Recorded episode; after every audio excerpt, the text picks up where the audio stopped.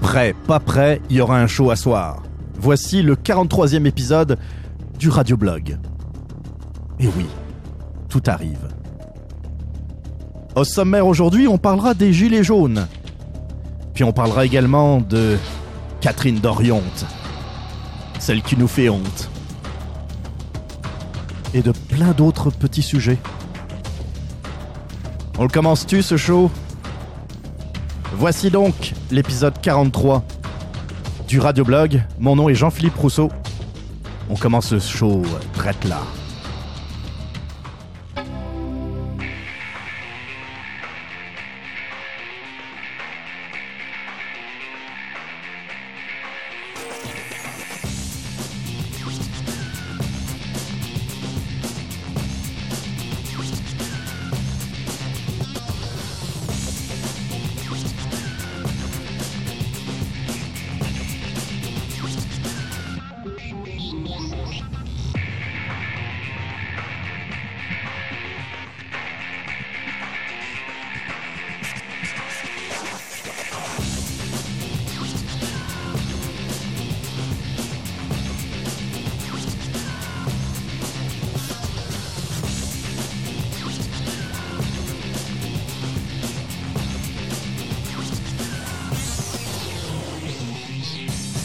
Salut à tous, Jean-Philippe Rousseau donc euh, en avant du micro. Ça, c'est super le fun de, se retrouver comme ça. Et puis, euh, ben, je vais commencer. Je vais commencer pour vous remercier. Oui, vous remercier vous parce que vous êtes encore à l'écoute, malgré le fait qu'il s'est écoulé quand même pas mal de temps entre le numéro 42 et le numéro 43 d'aujourd'hui. Euh, donc, je, veux vous remercier. Je veux remercier en particulier les, les gens qui demandaient régulièrement des nouvelles du radioblog. Je parle pas des gens que je connais de toute façon, eux autres se reconnaîtront. Euh, non, je parle des, des, gens, des anonymes, des, des gens que je ne connais pas personnellement et qui euh, demandaient des nouvelles du radioblog, soit sur euh, Twitter, soit par l'intermédiaire de la page Facebook du radioblog. Merci à vous. C'est c'est pour vous que je vais dédier cette 43e émission parce que c'est super gentil de votre part et ça montre que, que vous, ayez, vous avez plutôt que vous avez un intérêt euh, pour, pour ce podcast. Ça me fait chaud au cœur. Donc euh, merci, merci à vous. Euh, quelle nouvelle Il y en a eu quelques-unes. Euh, je ne sais même pas par quoi commencer. En fait, euh, pour vous parler franchement, j'avais déjà commencé à enregistrer à peu près une heure d'émission il y a 15 jours, 15 jours ou trois semaines, je me souviens plus, c'était un lundi j'avais enregistré une heure d'émission. Euh, L'affaire, c'est que euh, bah, il y a plusieurs choses là-dedans. La première, c'est que j'étais encore un peu malade. Je vous en reparlerai un peu plus tard. Et donc, euh, de temps en temps, je toussais. Donc, j'étais obligé de m'excuser à chaque fois. Et en réécoutant l'émission, c'était pas, c'était pas super agréable. D'ailleurs, je tousse encore un peu. Je m'en excuse à l'avance, mais c'est déjà beaucoup mieux euh, qui a quelques semaines. Donc, euh, donc c'est pour ça que, comme je le disais, prêt, pas prêt, je vais faire un show aujourd'hui. Euh, et, et, l'autre affaire, c'est que ben, j'essaie une nouvelle, une nouvelle bébelle que je me suis que je me suis acheté une nouvelle table de mixage. Ben oui, évidemment, je fais deux podcasts par an, mais j'achète une nouvelle bébelle. Mais c'est vraiment génial. Je veux pas rentrer dans le côté technique parce que ça ça, ça intéressera personne euh, ou pas grand monde en tout cas, mais euh, c'est vraiment une, euh, une, une bébelle parfaite pour faire des podcasts. Sauf que j'ai l'impression, ben, même si ça permet de, de travailler en faisant des montages, c'est un peu de cette façon-là que je travaille jusqu'à présent. Ça pousse un peu aussi le, le podcaster à, aller de plus en plus vers du live ou en tout cas à enregistrer son podcast dans les conditions du live. Puis, bah, ça tombe plutôt bien parce que c'est un peu vers là que je que, que, j'allais de toute façon. Parce que faire du montage, c'est beaucoup une, perte de temps, je trouve. Euh, même si euh, c'est bien également pour quelqu'un qui est un peu euh, qui est un peu perfectionniste comme moi, sauf que ça, ça donne du travail supplémentaire. Euh, lorsque j'ai commencé, par exemple, pour une heure de d'émission, ça me prenait à peu près une demi-heure, trois quarts d'heure de montage supplémentaire. Euh, ça n'a pas de sens. Donc là, une petite patente de même, une petite bébelle, euh, ça permet de... Ben, il faut se préparer, il faut préparer ses extraits, il faut préparer ses génériques, et puis on peut les lancer live, et puis euh, ça, c'est pas mal le fun. mais comme je disais, je ne veux pas trop rentrer dans les détails. L'affaire qui est la plus intéressante avec cette bébelle, qui s'appelle le, Roadcaster Pro, ça permet surtout de prendre très facilement des appels ou des intervenants. Alors, appels téléphoniques, oui, mais aussi des appels euh, Messenger ou euh, Zoom euh, ou Skype. c'est très facile parce qu'il y a un cauchemar pour les débutants comme moi en audio. C'est ce qu'on appelle le mix-minus. Alors, pour faire simple, le mix-minus, c'est une façon de régler la console de mixage pour que tous les intervenants entendent tous les sons en même temps. C'est-à-dire qu'il faut régler ça de telle façon euh, que euh, euh, si on passe un extrait ou une musique, celui qui appelle puisse également l'entendre. Ça peut être intéressant, surtout si on, passe des extraits qu'on a à commenter par la suite. Et puis, dans le fond, tu branches, tu l'utilises, that's it, that's all. Pour ça, c'est génial. Et euh, ça va peut-être euh, bah, donner l'occasion d'avoir des, intervenants donc euh, dans, ce podcast. On en reparlera par la suite. voilà, vous voyez, je tousse encore, je m'en excuse. donc, donc pour ça, c'est le fan.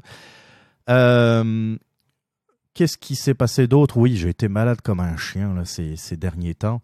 ça a commencé fin, fin décembre je pognais une maudite grippe, mais une solide. Ce qu'on appelle les grippes d'homme, là, mais, vraiment une solide. Euh, je pense que dans ma vie, j'en ai peut-être eu euh, deux, comme ça, en comptant celle-là. Euh, ça, a duré à peu près un mois. Ça a commencé par une conjonctivite. J'avais les yeux rouges, mais tu sais, un peu à la, Terminator. c'était, pas très beau à voir. Ça s'est transformé en sinusite je suis passé au travers de sept boîtes de Kleenex, pour vous dire, euh, sept boîtes de 120 mouchoirs. Euh, c'était un flux continu. Euh, désolé pour, pour l'image. Ensuite, ça s'est transformé en, en, laryngite, donc j'avais plus de voix, je commençais à tousser, à avoir mal à la gorge. C'est ça. et puis, et puis ça a été un hold dress, puisqu'après, ça, a été, ça s'est transformé en bronchite. Alors, je, je commençais à m'en sauver fin janvier et puis début février, j'ai pogné un petit rhume. Ça n'a pas duré très très longtemps, mais disons que euh, pendant, pendant une petite semaine, j'étais pas mal enrhumé et surtout la, toux est revenue. C'est d'ailleurs cette toux que je continue à traîner là. Voilà, bon, ben, il y, a, des affaires plus graves dans la vie, mais c'est c'est ça. Et puis euh, quand on quand, on n'est pas, quand on n'a pas repris le rythme d'un podcast, eh bien c'est c'est des excuses faciles aussi pour se dire bon ça, peut attendre là. Ça fait euh, ça fait un mois deux mois trois mois que j'ai pas fait de podcast euh, c'est pas une semaine près. Donc ça ça facilite pas les choses. Euh, sinon pour pour la fin de l'année 2018 par contre ça pas ça pas été facile je sais plus comment je sais plus si je vous en avais parlé mais disons que début septembre, j'ai commencé à travailler sur un projet pour un ami. Euh, je ne rentrerai pas dans les détails. D'ailleurs, je, je réécoutais l'heure que j'avais enregistrée euh, il, y a, deux semaines du podcast, puis je rentrais un peu trop dans les détails, puis je pense que c'est inintéressant pour, euh, la plupart d'entre vous. Mais en tout cas, ce qui se passe, c'est la leçon à retenir, c'est que quand on a des principes, ben c'est pas pour rien. Il y, a une raison à ça. Et puis un de mes principes, c'était euh, ne pas mélanger business et amitié. Et puis là, il se trouve que j'ai euh, été faible, on va dire. J'ai euh, j'ai fini par accepter de, de, donner un coup de main à un ami. Et puis bah, le problème, c'est pas trop lui. Le, problème, c'est son associé qui qui, a une part importante dans le, capital pour son idée euh, d'entreprise, qui, est une, qui est une très très bonne idée. Sauf que, euh, je l'avais dit au départ, je n'ai pas les compétences pour ça. C'est du web. J'ai fait des sites web au tout début de l'internet en 95. Mon premier site internet que j'ai monté, c'était en novembre 80, octobre ou novembre 95, c'est pour vous dire. mais c'était une époque complètement différente. Ça fait à peu près 15 ans que je me suis pas tenu à jour dans les, dernières technologies d'Internet. Et puis vous le savez, hein, je pense que c'est une surprise pour personne. Dans ce monde-là, ça évolue à une vitesse incroyable. Puis une année, c'est énormément de choses que, vous avez perdues. Alors imaginez 15 ans. Euh, c'est comme si euh, euh, j'étais encore rendu à, à la préhistoire de l'Internet et qu'on me demandait de faire un site aujourd'hui from scratch, hein, de, de, zéro dans le fond. Moi, aujourd'hui, je fais juste des sites euh, sous WordPress comme, euh, comme le radioblog.ca. Je le fais sur WordPress, c'est facile. Il y, a, y a, même plus à comprendre l'Internet pour faire des sites Internet. C'est facile. Mais là, un site d'entreprise transactionnel euh, avec, euh, avec des bases de données en arrière, tu n'as pas le choix de le faire toi-même, surtout pour des questions de sécurité, vu qu'il y a des transactions. Mais ça, je je suis pas, bon là-dedans. Là. J'ai aucune expérience là-dedans. Mais bref, apparemment, j'étais la personne pour, euh, en tout cas, pour faire ça. Ben, en fait, parce que j'étais la personne pas trop chère pour faire ça, je pense surtout. Et puis, euh, et puis, bah, ça s'est très mal passé, surtout que euh, y avait le décalage horaire, vu que c'est des gens en France, donc ça leur plaisait pas trop. Moi, j'ai une job déjà ici qui me prend minimum 40 heures semaine. Euh, j'ai essayé pendant, pendant trois mois, là, de, septembre à début décembre, de, de faire vraiment, de, de quitter le, le, plus tôt possible, de ne pas faire trop d'heures en plus pour pouvoir justement me consacrer à leur projet. Euh, ça m'a brûlé parce que dans le fond, euh, déjà, vous le savez, hein, j'en ai déjà parlé à ce micro, je dors pas beaucoup la semaine. Mais je me rattrape la fin de semaine, fait que ça finit par un peu près s'équilibrer. Sauf que là, en travaillant sur un projet à côté, ben, la fin de semaine, euh, je récupérais rien. Donc, euh, donc tout ça pour dire, là, je, veux faire quand même une histoire courte. Début décembre, j'étais, j'étais brûlé, brûlé, brûlé. vraiment. à un point où tellement fatigué que, que l'humeur est pas la même. Hein. Quand on est très fatigué, on devient facilement irritable facilement de mauvaise humeur. Et puis, euh, puis je vivais mal avec ça. Et puis, euh, euh, racontant un peu toutes les péripéties à un, ami qui m'a dit Écoute, si tu le connaissais pas, ce gars-là, est-ce que tu serais encore dans le projet? Puis la question était évidente. C'est clair que non. J'aurais débarqué de là il y a longtemps. Et ça a été.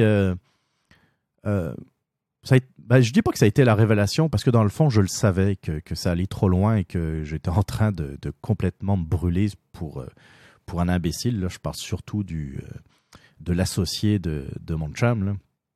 Et donc, j'ai laissé, euh, début, début décembre, j'ai laissé tout ça aller. Je dis, regarde, c'est, excusez, c'est plus possible. Je débarque du projet. je vous l'ai dit, là, c'est, c'est pas une surprise. je suis j'étais pas la personne pour, euh, pour faire de A à Z ce, ce, projet. Et puis, vu la façon dont ça se passe, euh, vu l'attitude de, de, l'associé, ben, Tati de on en arrête là. Donc, j'ai débarqué de là, puis qu'est-ce que j'ai fait après? Ben, j'ai dormi. Je pense j'ai dormi euh, des 10 heures par jour pendant je sais pas combien de temps. Et puis, ben, je, voulais faire, je voulais faire un podcast avant les vacances. Puis finalement, euh, les achats de Noël, la préparation du voyage pour, euh, pour aller voir la famille en France, euh, tout ça fait que j'ai mis ça de côté. Et puis après, ben, comme je l'ai dit tantôt, ça a été les épisodes grippaux, fait que c'est ça. Mais aujourd'hui, 3 mars 2019, me voici de retour, donc avec un nouvel équipement. J'espère que ça va bien sonner. En tout cas, moi, je, trouve le son impeccable. Euh, S'il y en a que ça intéresse, hein, des infos sur le Road Podcaster, euh, il y en a déjà qui m'ont écrit en privé pour avoir de l'information. Euh, je veux bien vous en parler un peu plus précisément du, côté technique. Ça, sera avec plaisir. Je peux vous dire qu'il y a des amplis de micro en arrière de ça, absolument géniaux. Euh, et, euh, et, quelques effets qui... Bon, il y a aussi des défauts, mais les, effets sont, vraiment très très bons pour, le mixage. Et en tout cas, on va, on va en reparler si vous le voulez plus tard. Donc, hmm, Qu'est-ce que je voulais aussi Oui, alors fin de l'année 2018, ça je suis passé, je vous en ai parlé, ça suffit. je suis pas, attention, hein, je suis pas à plaindre. je suis pas à plaindre, loin de là. Ça a été, euh, ça a été tough, mais, euh, mais euh, c'est ça. Il y a des affaires pires dans la vie. Pour 2019, bah, je vais, ça va être maintenant que tout se rétablit, puis que maintenant j'ai, j'ai beaucoup plus de temps libre. En, bah, en fait, j'ai du temps libre, chose que je n'avais pas. durant, durant la fin 2018. sérieux, j'avais zéro temps libre. Je me, je me donnais peut-être une demi-heure, une heure par-ci, par-là euh, pour, euh, pour euh, faire la transition entre ma job régulière, dans le fond, et puis le, projet sur lequel je travaillais. Mais 2019, au moins, j'ai du temps libre. J'ai pu travailler quand même sur le podcast. Je vais, je vais vous faire entendre des. Ça, ça, faisait longtemps que je voulais faire une, comment dire, une petite virgule sonore pour la boîte vocale, spécifiquement pour la boîte vocale. Puis j'avoue que je suis, je suis vraiment très très content du résultat. Et puis une autre pour la promotion du, euh, du radioblog en tant que tel. Je, je vous la ferai entendre, elle est un peu longue par contre. Je vais essayer de trouver une façon de réduire ça parce que ça dure pratiquement deux minutes. C'est beaucoup, beaucoup trop long. Excusez. Euh, mais bon, j'ai quand même travaillé là-dessus. C'est le, je pense que j'ai réussi à, à mettre en son pas mal ce que j'avais en tête. Donc euh, ça, je vais vous faire écouter. La boîte vocale, d'ailleurs, euh, ça sera bientôt parce que il y a du monde qui, qui m'ont laissé des messages sur la boîte vocale du radioblog. en fait, c'est des messages de Botrax, mais je leur remercie, je leur remercie beaucoup pour, pour ces messages. D'ailleurs, on va, on va y aller directement. Hein. Pourquoi attendre?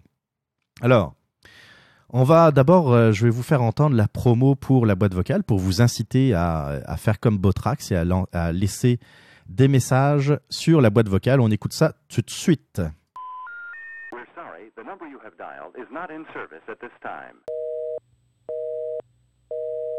Alors comme ça, les médias traditionnels ne vous donnent pas la parole? Vous n'êtes pas d'un syndicat, d'un lobby progressiste d'une association euh, citoyenne composée de vous-même et de votre grand-mère Gisèle.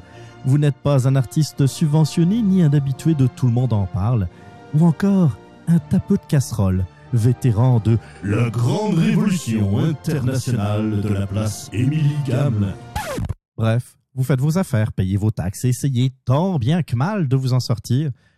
Autant le dire tout de suite, vous êtes quelqu'un de totalement inintéressant aux yeux de nos bons vieux médias. On se demanderait même pourquoi vous devriez exister. Oui, pourquoi?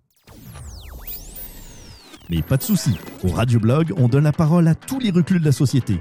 Oui, tous, même toi, affreux homme blanc qui a le front d'avoir des opinions. En clair, si vous avez quelque chose à dire, si vous voulez commenter l'actualité ou encore réagir à mes propos, la boîte vocale du Radioblog est faite pour vous. Rendez-vous sur le www.radioblog.ca, rubrique boîte vocale et votre message pourrait passer dans une prochaine émission. La boîte vocale du radioblog, c'est l'occasion de vous faire entendre. Eh oui, donc euh, c'est la, la, promo euh, de la boîte vocale du radioblog. J'espère que vous aimez ça en tout cas. Euh, j'ai fait une version plus courte que je mettrai à la fin de, cette rubrique.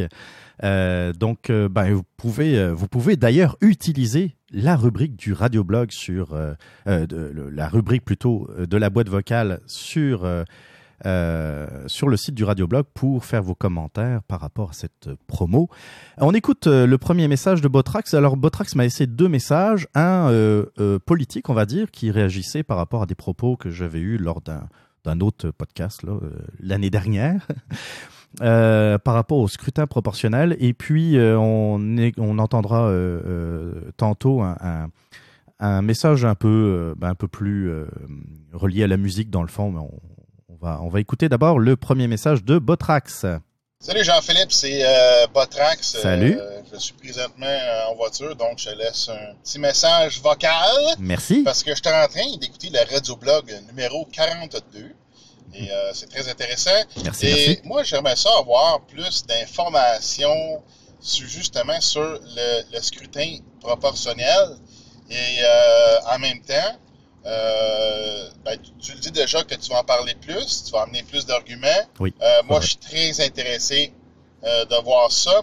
Et en même temps, euh, si c'est possible, euh, si, si tu as des connaissances. Ah, aucune. Aucune connaissance. Euh, vu que tu étais en France, ben, euh, l'information sur euh, la démocratie directe, exemple, euh, des choses qui se sont passées en Suisse ou ailleurs, Mm. ou peut-être d'autres modèles, euh, Mm. justement, de d'autres modes de scrutin, d'autres modèles Mm. de, de- de vote ou des, des choses comme ça. Donc, moi, je trouve ça très intéressant. Et ça serait le fun d'explorer des, des différents systèmes Tout à fait. euh, si ça te tente d'en parler. Euh, Oui. Parce que au Québec, on ne se fait pas parler beaucoup Hmm. des, des autres façons de, de gérer des pays ou de voter et des choses comme ça. Donc, euh, je pense que c'est quelque chose qui serait intéressant à explorer. Alors voilà. Alors voilà. Merci pour ton message encore, Botrax. Oui, très intéressant sujet. Je me souviens plus bien comment j'avais abordé le, scrutin proportionnel dans l'émission 42, qui remonte déjà à pas mal de temps. Euh, oui, je suis pas un fan du scrutin proportionnel, mais en tout cas, hmm, comment dire? Il y a, beaucoup de façons de faire un scrutin proportionnel. En tout cas, moi, le scrutin proportionnel à 100%, je suis farouchement contre. Ça, ça supposerait que, par exemple, euh, euh, si on prend l'Assemblée législative au Québec, il n'y a pas de majorité. C'est-à-dire que dans le fond, la CAQ, pour gouverner, n'aurait pas le choix de s'allier soit avec le Parti québécois, soit avec le Parti libéral.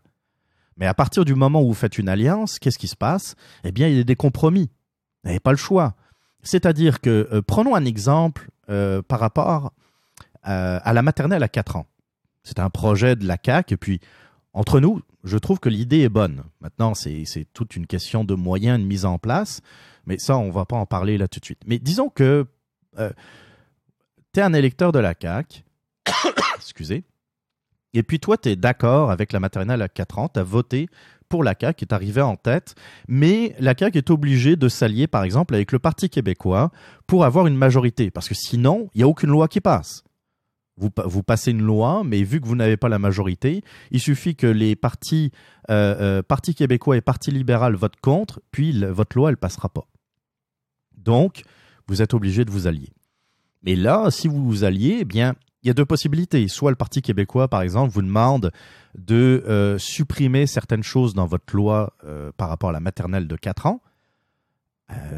Ouais, mais dans le fond, vous allez vider de la substance euh, le, projet de loi. Ça pourrait être, par exemple, euh, si au départ, vous vouliez une maternelle obliga- obligatoire à 4 ans, puis que le Parti québécois vous demande de la rendre non obligatoire, eh bien déjà, ça vide pas mal la loi de sa substance, par exemple. Ou alors, la deuxième possibilité, c'est que le Parti québécois vous dise, OK, on va voter pour ce projet de loi, mais en échange, vous allez voter pour une loi qui va être proposée par le Parti québécois. Mais si vous n'êtes pas d'accord avec cette loi, la loi du Parti québécois, qu'est-ce que vous faites? C'est là toute la difficulté du, du scrutin à la proportionnelle. Euh, je, je comprends que il y a en arrière une idée de euh, que tous les partis politiques puissent être euh, représentés équitablement à l'Assemblée nationale. C'est tout à fait louable comme, euh, euh, comme façon de penser. Mais d'un autre côté, si c'est pour rendre euh, des- donner une majorité de blocage à l'opposition qui a rien à voir avec, le- parti qui, est- arrivé en tête, ça marche pas. Imaginez, on est dans, un monde de science-fiction. Imaginez par exemple que le Parti conservateur du Québec arrive en tête aux- aux élections. Mais que, euh, évidemment, il n'est pas la majorité, vu que c'est un scrutin à la proportionnelle. Ils vont avoir, euh, mettons, 30%, et puis euh, vous avez le, reste qui est partagé équitablement parmi l'opposition.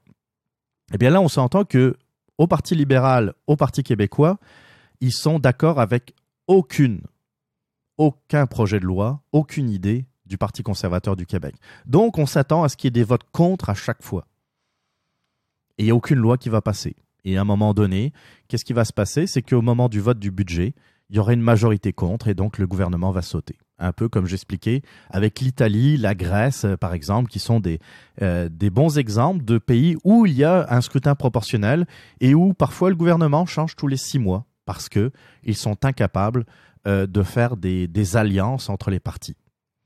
Ou alors, on reproche à des partis, par exemple, de droite, de devoir faire des alliances avec l'extrême droite parce qu'ils n'ont plus le choix. Parce que s'ils veulent avoir une majorité, ils sont obligés de faire des courbettes et euh, faire, euh, dans le fond, le grand écart avec des gens qui, euh, qui ne partagent pas leurs idées. Alors il y a des pays où c'est un peu plus simple. Par exemple, on l'a vu en Grande-Bretagne, où entre les conservateurs et les libéraux, mais je parle de libéraux économiques, il n'y avait pas une grande différence, en tout cas surtout sur la politique économique. Et donc, il y a pu avoir des gouvernements avec des ministres, des ministres du Parti libéral euh, anglais et euh, euh, des ministres du Parti conservateur britannique. Et ils ont pu comme ça gouverner quelques années, même si parfois, évidemment, ça, n'empêche pas quelques, quelques problèmes, quelques divergences dans, le, dans le caucus. Mais au Québec, je pense pas que ce soit vraiment quelque chose de, de possible. Alors évidemment, il y a des, il y a de la proportionnelle à plus faible dosage. D'accord? Il y a des possibilités, par exemple, de faire en sorte que y ait toujours euh, le premier parti soit toujours majoritaire, mais que les autres partis soient mieux représentés à l'Assemblée nationale. Ça, c'est possible. Mais à ce moment-là, vous risquez de, vous retrouver euh, en face de partis d'opposition qui veulent plus de proportionnel, qui trouvent ça euh, pas normal qu'un parti politique qui a été élu avec 30, 32, 34% des voix puisse être majoritaire en nombre de, députés. C'est complexe.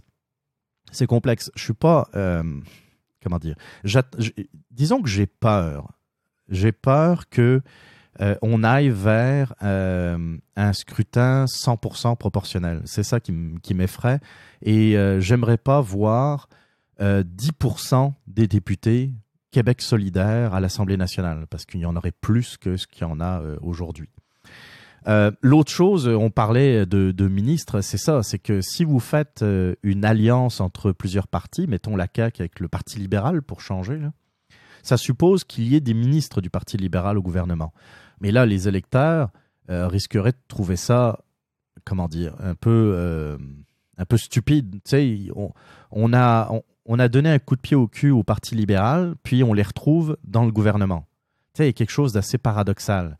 Tu sais, on a, on a laminé le Parti québécois et le Parti libéral, on veut autre chose, mais on est forcé de, de comment dire, d'avoir des, des, ministres péquistes ou libéraux dans le gouvernement. C'est, quand on parle de désaffection du parti, des partis politiques ou de la politique, euh, parmi les électeurs et parmi les, la population, bah, c'est un peu de ça aussi qu'on parle. Alors oui, évidemment, il y a plusieurs, il y a, d'autres modes de scrutin. Euh, moi, je sais pas si je devrais dire ça. Ah, qu'importe. Euh, je ne vais, pas faire de langue de bois aujourd'hui. Moi, j'étais à une époque pour un, scrutin censitaire. Alors, qu'est-ce que c'est qu'un scrutin censitaire Un scrutin censitaire, c'est euh, un peu l'opposé d'un scrutin universel. un scrutin universel, comme on a au Québec, c'est-à-dire que tous les, gens, toutes les personnes en âge de voter et qui peuvent le faire, c'est-à-dire qui n'ont pas été condamnés, euh, par exemple, pour inégibilité, tous les gens en âge de voter, donc plus de 18 ans, peuvent voter. Un scrutin censitaire, c'est pas ça. C'est-à-dire qu'on donne un certain nombre de critères. Et moi, à une époque, j'avais dans l'idée de faire voter uniquement ceux qui payent des impôts, par exemple. Si vous payez des impôts, vous êtes à mieux, au, euh, mieux de savoir comment il doit être dépensé. Euh, moi, ce que je reproche au scrutin universel, c'est qu'il y a, des, à peu près 40-45% des gens qui ne payent pas d'impôts qui vont nous dire, en votant, comment dépenser euh, l'argent des autres, dans le fond. Ça, ça me gêne un peu. Alors, euh, en, même temps, je comprends aussi que on mettrait à l'écart pratiquement la moitié de la population. Ouais. Mais là-dedans, il y a beaucoup de votants, vous pensez? Tu sais, le, plus les gens sont, pauvres, moins ils vont voter. Donc, tu sais, je dis pas qu'il n'y a, pas, comment dire, il faut en jaser. Je dis pas que c'est nécessairement une bonne idée le scrutin censitaire, mais euh, de, de, lancer un débat, je trouve que c'est une bonne idée. Alors, démocratie directe, euh, ça rentre un peu là-dedans. Oui, pourquoi pas? Moi, je suis pas opposé à ça. Alors, pourquoi on n'en parle pas au Québec? Moi, je vais te dire une affaire, Botrax, on n'en parle nulle part. Pourquoi? Ben, euh, Puis, je suis sûr que tu le sais. Hein, euh, c'est que euh, parler d'autres façons de voter, parler de démocratie directe, c'est aussi mettre en danger les gens qui sont actuellement au pouvoir et puis qui se font élire élection après élection parce que dans le fond, tu sais, on leur garantit une job. Le scrutin universel tel qu'il est fait à un tour euh, fait que euh, quelqu'un qui est implanté solidement dans son comté peut rester là 20 ans, 30 ans et devenir un politicien de carrière. Euh, et, ça, ça me gêne, les politiciens de carrière, parce que dans le fond, ils n'ont jamais rien connu d'autre. On reproche, par exemple, à Gabriel Nadeau-Dubois, mais c'est pas le seul. Et il n'y a pas juste à Québec solidaire qu'on voit ça, on voit ça. Mais GND, Gabriel Nadeau-Dubois, qu'est-ce qu'il a fait dans sa vie? Il a rien fait. Il a, à un moment donné, été leader de gens qui ont tapé sur des casseroles, et puis ça s'arrête là. Mais par contre, ils vont nous dire comment travailler, ils vont nous dire euh, comment doivent être dépensés nos impôts, euh, comment doit être dépensé l'argent de notre labeur, dans le fond, de notre travail. Et ça, ça me gêne beaucoup. J'ai beaucoup plus de respect pour des gens qui, euh, qui viennent du milieu professionnel et puis qui vont essayer de faire un peu de politique pendant quelques années pour essayer de changer véritablement les choses et qui n'attendent pas de se faire réélire dans cinq ans. Alors peut-être qu'il faudrait limiter aussi la durée, euh, euh, la, durée d'élection. Euh, oui, ça peut être une bonne idée, mais si s'il y a des hommes politiques ou des femmes politiques qui ont des bons projets, puis c'est des projets à long terme, de leur dire, par exemple, au bout de cinq ans, qu'ils ne peuvent plus se représenter, c'est peut-être aussi trop court. Tu sais, quelqu'un qui a de bonnes idées et qui veut vraiment changer durablement le Québec, ça va prendre plus que ça, cinq ans. Ça va même prendre plus que dix ans. Alors, je sais que ça peut paraître un peu contradictoire ce que je dis. Je m'oppose à des politiciens professionnels, mais d'un autre côté, euh, il ne faudrait pas qu'on se, qu'on se tire dans le pied en écartant euh, des gens qui sont, qui sont brillants. Alors, et en même temps, comment attirer les gens brillants à faire de la politique? Ça aussi, c'est un autre point. On a un peu écœuré tout le monde de faire de la politique. Les, les gens qui, qui, ont vraiment, qui sont vraiment bons, qui sont vraiment doués, ne s'engagent pas en politique. Pourquoi ils iraient là? C'est pour se faire insulter, c'est pour se faire, euh, euh, c'est pour participer à finir par, dans le fond, oublier un peu toutes leurs bonnes idées. Comment qui s'appelait l'ancien ministre du budget ou de l'économie Ah, celui qui était chroniqueur, euh, qui était chroniqueur à Morel Live et qui était, euh, qui était pratiquement un libertarien et qui arrive au gouvernement libéral.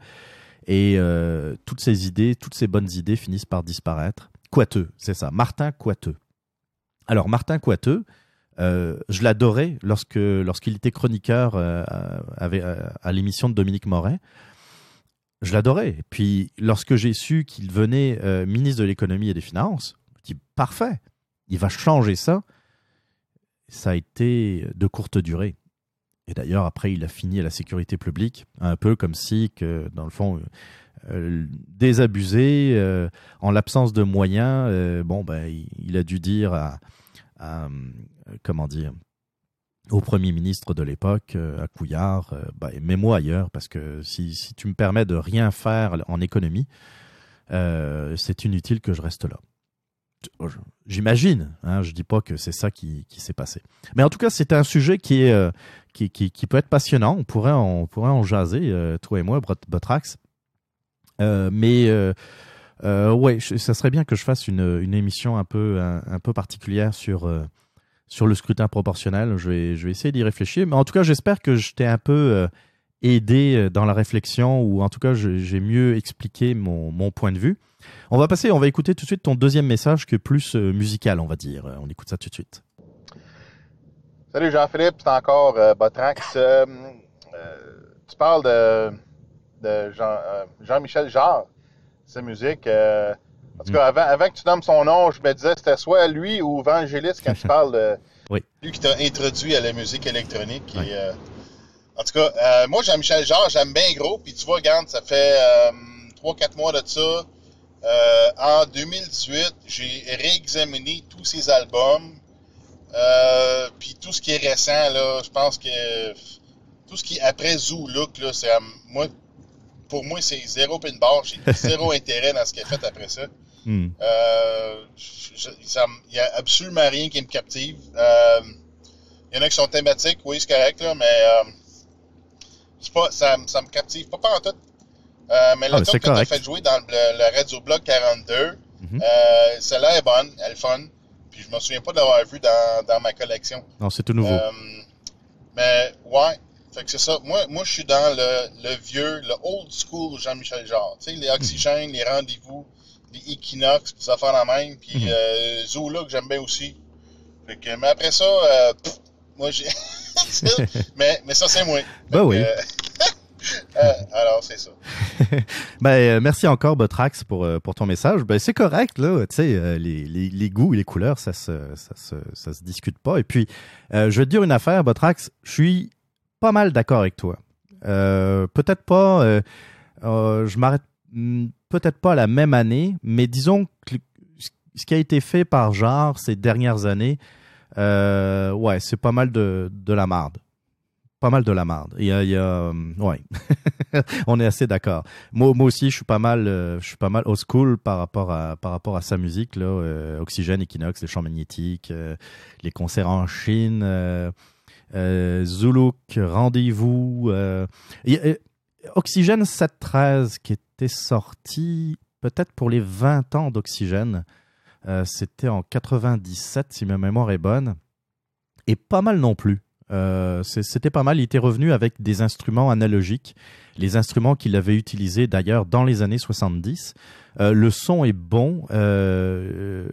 Ouais, c'était peut-être le dernier album que j'ai vraiment apprécié. Chronologie était pas pire. Euh, en attendant Cousteau, euh, la musique à bulles, c'était un peu particulier. Euh, mais après, ouais, c'était non, c'est un peu n'importe quoi. Là, dernièrement, il a fait des il a fait des comment dire de- deux albums. Il s'est associé avec d'autres musiciens comme bah, comme Moby, comme euh, le groupe, enfin certains membres du groupe Tangerine Dream, et je parle bien du groupe de musique. Euh, Tangerine Dream, d'ailleurs, en passant, dans les années 70, ça a été un groupe euh, extrêmement populaire. Ben, extrêmement populaire. hmm. Populaire parmi les, euh, les gens qui tripaient sur, euh, sur la musique électronique, euh, parce que on les a pas trop entendus à la radio. Je sais qu'ils ont fait quelques musiques de films, mais c'était vraiment euh, euh, beaucoup plus expérimental que Jean-Michel Jarre. Jean-Michel Jarre, Evangelis d'ailleurs, euh, que, que tu cites, sont effectivement les deux qui ont popularisé la musique. Vangelis, je trouve un peu plus conventionnel par rapport à Jean-Michel Jarre.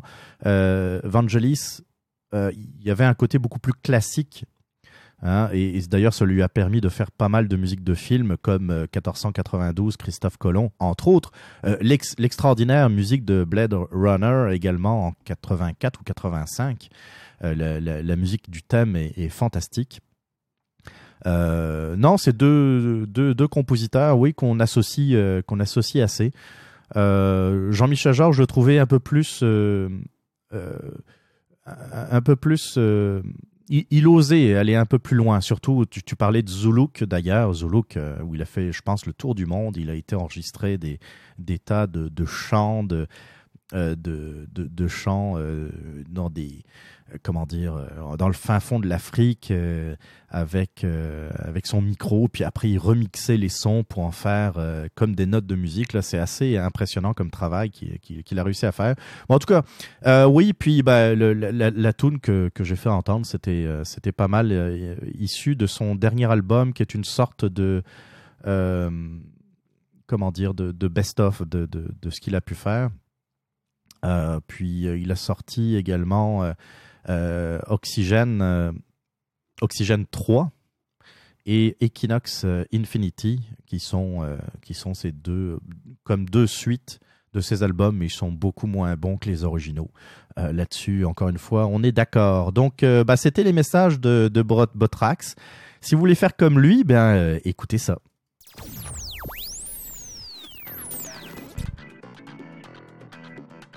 Vous voulez réagir? Vous avez des commentaires, des opinions ou tout simplement des questions? La boîte vocale du Radioblog est faite pour vous.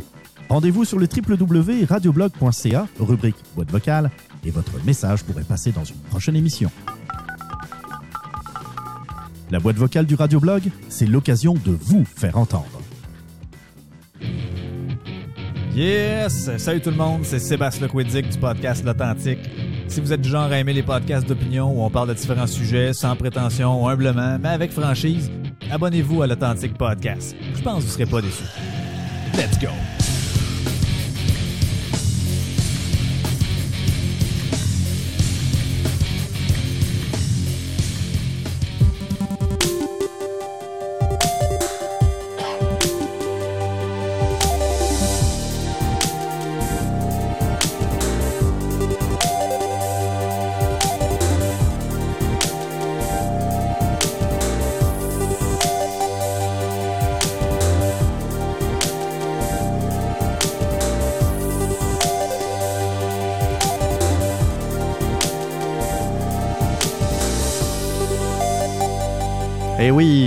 Oui, euh, émission 43, on va quand même, euh, ça, faisait longtemps qu'on n'avait pas fait d'émission, mais euh, c'est pas une raison pour laisser tomber les, les traditionnelles rubriques. Donc, euh, rubrique boîte vocale qui, j'espère, reviendra euh, grâce à vous, si vous le souhaitez, dans, les prochaines émissions.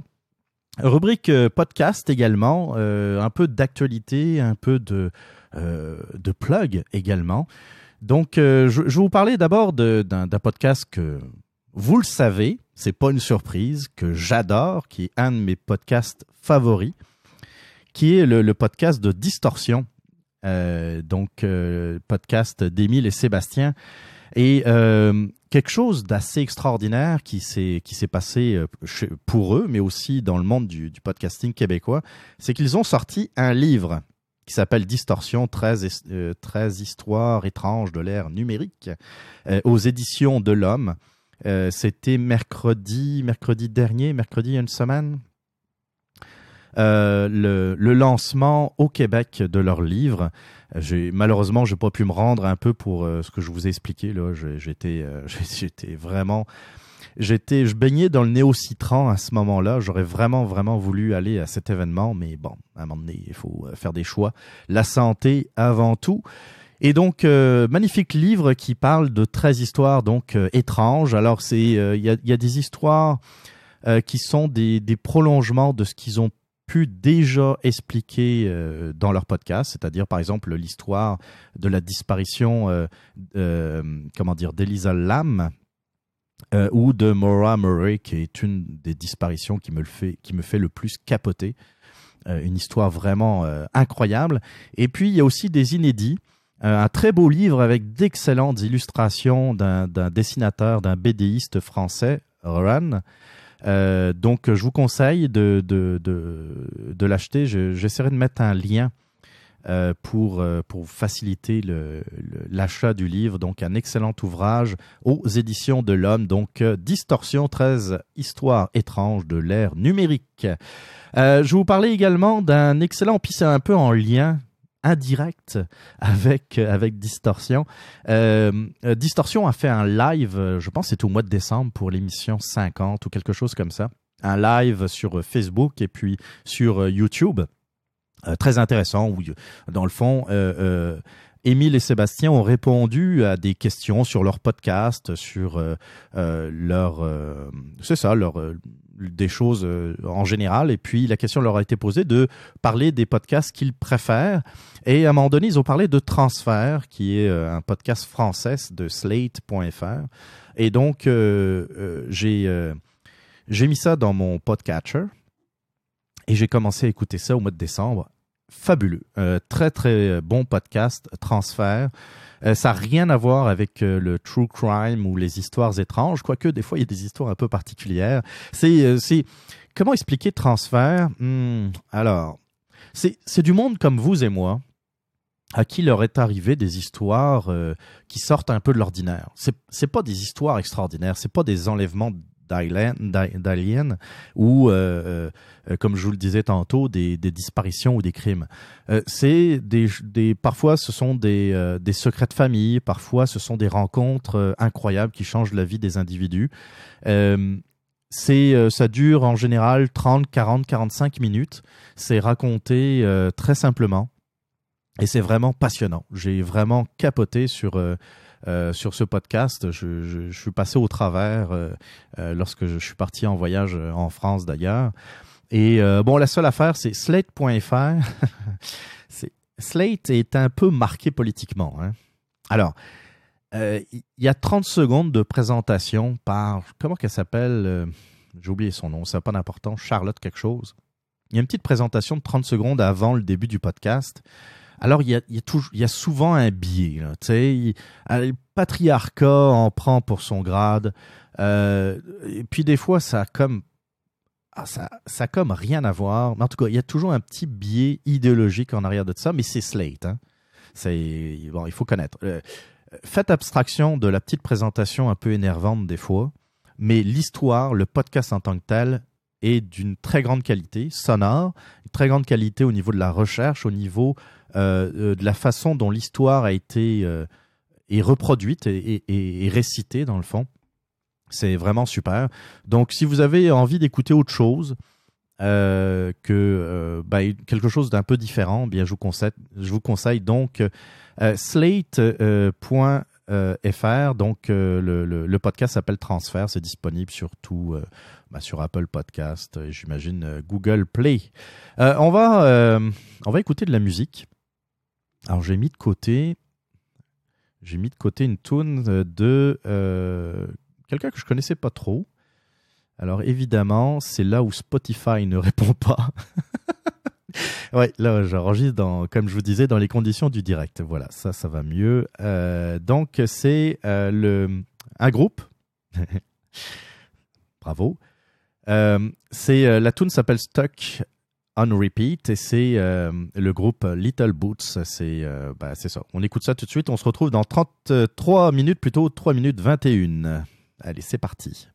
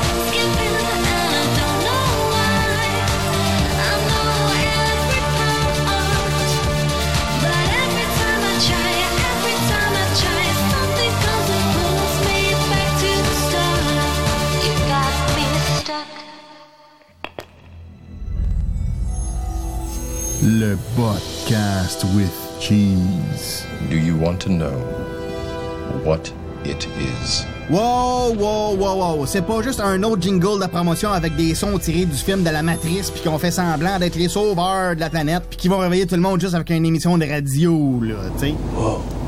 What is it? C'est quoi le podcast with cheese? What is it? Anyways, y a pas de sport ici. Y a, y a pas de météo non plus. Puis on fait pas la promotion des vedettes. Oh, sa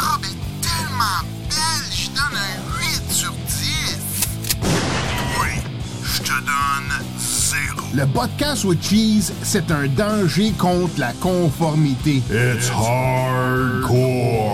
Ça stimule ta pensée critique indépendante. Nous autres, on parle pas à des bébés, là.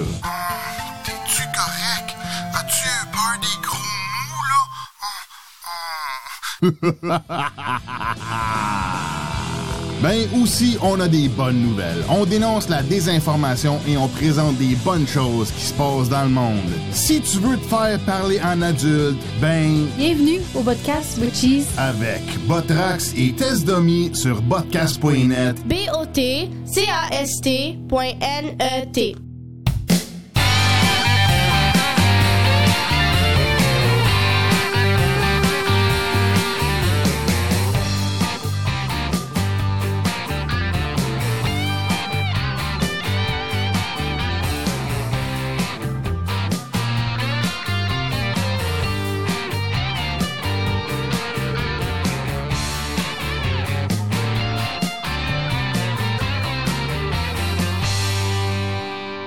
Ouais, je m'excuse, c'était peut-être un peu fort.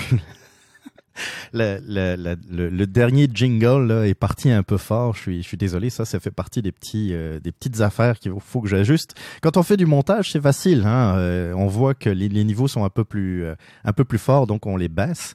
Mais euh, quand on, euh, quand on enregistre comme ça euh, live, on va dire, c'est, c'est ça. Il faut être vite sur le piton pour, pour ajuster les, le son.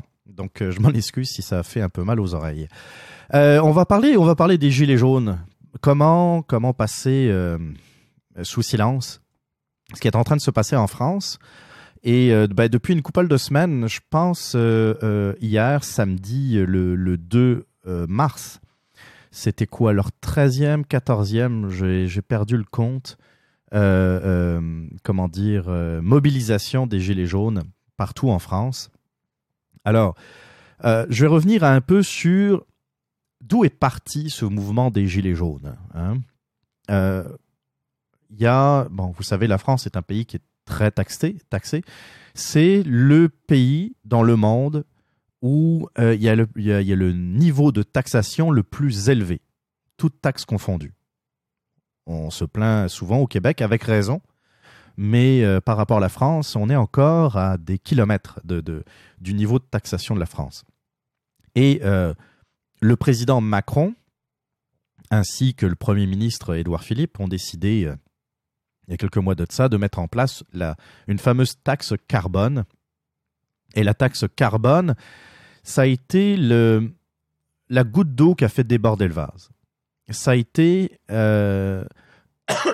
ce qui a permis de, euh, complètement faire s'écrouler, euh, euh, complètement revirer le balancier dans le fond du côté de la contestation. Alors, ça c'est quelque chose qui... ah, Comment expliquer ça? Moi, ça fait un moment que je me dis que ça n'a pas de sens qui, qui est en train de se passer en France. J'étais allé... moi, ça fait, ça, fait, ça fait pratiquement 20 ans que je vais au Québec. Ça va faire 18 ans euh, cette année. Là. On va arrondir, là, ça fait pratiquement 20 ans. J'ai jamais connu l'euro.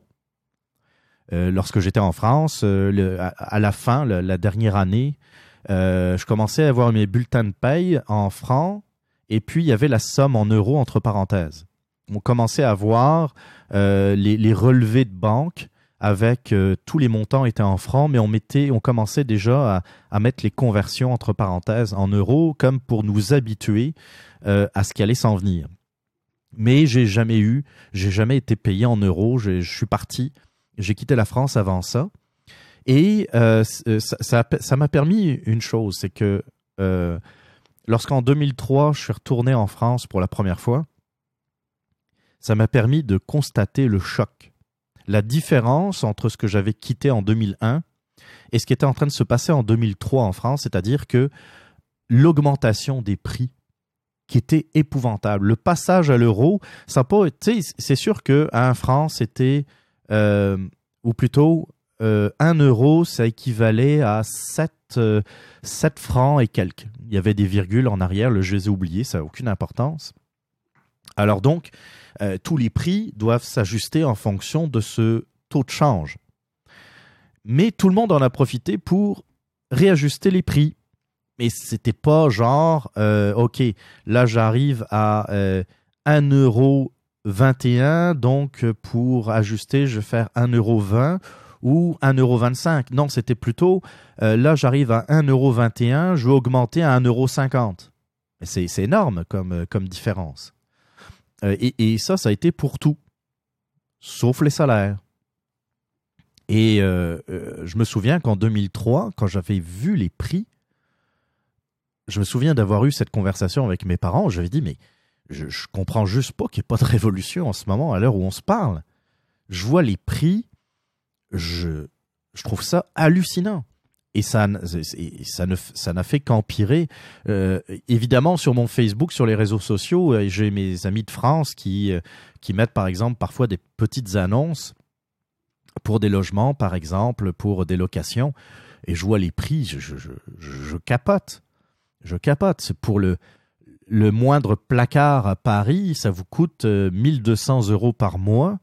Euh, puis là-dessus, il n'y a pas les charges, il n'y a pas, euh, a pas l'électricité, il n'y a pas ces affaires-là. C'est hallucinant. Moi, je payais pour, en 2000, 2001, je payais 800 dollars pour un studio.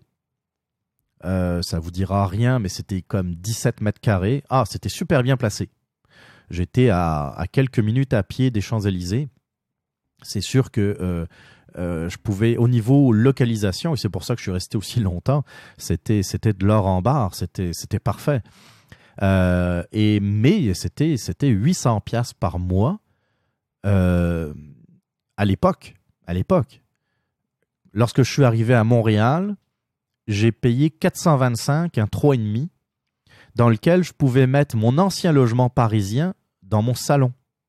Le salon salle à manger, c'était exactement la même taille que l'ensemble de mon studio à Paris. Je capotais. Pour moi, c'était comme euh, passer euh, d'un taudis au château de Versailles quasiment. J'exagère à peine. 425 dollars, c'était en plus moitié moins cher quasiment que ce que je payais à Paris. Euh, bon, c'est sûr que à Montréal aussi les prix, les prix ont monté, mais ça restait quand même euh, ça restait quand même abordable. À Paris, je gagnais convenablement ma vie, surtout euh, début vingtaine. Euh, tu sais, gagner de l'argent quand on a quand on a 22, 23, 24 ans. on, a des plaisirs simples. Hein. C'est pas c'est pas l'âge où on doit payer une hypothèque, un char, puis des enfants. Donc c'est c'est mais je gagnais très convenablement ma vie. Mais à la fin du mois, parce qu'on est payé une fois par mois en France, hein, j'avais plus rien ou pas grand-chose. Quand je suis arrivé ici, j'ai eu une job euh, payée. Euh, c'était, oui, c'était au-dessus du salaire minimum, mais c'était pas grand-chose. Euh, j'ai commencé à à 11 dollars et 25 euh, en, 2002, début 2002. Je suis passé à 13 dollars très très rapidement, mais ça restait pas grand chose. Mais c'est marrant, hein? à la fin du mois, il me restait toujours de l'argent. Alors pourquoi je parle de ça? C'est pour vous montrer que euh, ce qui est important, euh, c'est comment dire le pouvoir d'achat. Le pouvoir d'achat, c'est dans le fond, qu'est-ce que ça prend pour vous payer euh, l'essentiel pour vous payer. Euh, c'est ce qui vous reste dans le fond, dans, dans, dans, votre porte-monnaie. Euh, c'est ce qui va vous permettre de bien vivre, de vivre confortablement ou d'être en difficulté. Ce qui se passe en France, c'est que vous avez une classe moyenne centrale, c'est comme ça que les, les sociologues identifient euh, cette, euh, cette partie de la classe moyenne. Donc, c'est la classe moyenne de la classe moyenne. Donc, qui ont des revenus médians, c'est-à-dire qui ont des revenus euh, exactement au milieu de ce que gagne la, euh, la classe moyenne. Famille très classique, mais qui sont pas assez pauvres pour avoir accès aux aides sociales, mais pas assez riches pour pouvoir bien s'en sortir. Puis quand on dit bien s'en sortir, c'est avoir un peu d'argent pour des petits loisirs. Cette classe moyenne centrale, c'est à peu près 15, 12 à 15 millions de Français. C'est énorme. là. 15, 12 à 15 millions de Français. Je vous rappelle qu'on est 8 millions au Québec. Pour un peu faire la, comparaison. C'est à peu près le double, plus ou moins, de la population du Québec. Eh bien, ces gens-là sont complètement oubliés. Et c'est c'est pas, je veux dire, ils sont pas oubliés à cause de Macron. Non, non, ils, ont été oubliés sous François Hollande, ils ont, été oubliés sous, euh, euh, euh, Sarkozy, ils ont été oubliés sous Chirac, ils ont été oubliés sous Mitterrand, ils ont été oubliés depuis 40 ans. Depuis 40 ans, on se sacre de cette classe moyenne centrale parce que on les entend pas. Et pourquoi on les entend pas? C'est parce qu'ils doivent travailler, parce que justement, ils n'ont pas assez d'argent pour pouvoir vivre confortablement. Et ces, gens-là, euh, la plupart, euh, vivent, plutôt dans ce qu'on appelle soit euh, dans des zones périurbaines, c'est-à-dire, c'est un nom un peu scientifique pour parler de la banlieue, soit dans des zones un peu plus rurales parce qu'ils n'ont pas les moyens de vivre en ville. Parce que s'acheter une maison en ville, c'est complètement... Ils, n'ont pas assez d'argent pour ça. Donc, c'est eux qui vivent en banlieue ou dans des zones rurales. Mais à partir du moment où vous vivez en banlieue ou dans des zones rurales, qu'est-ce que ça vous prend?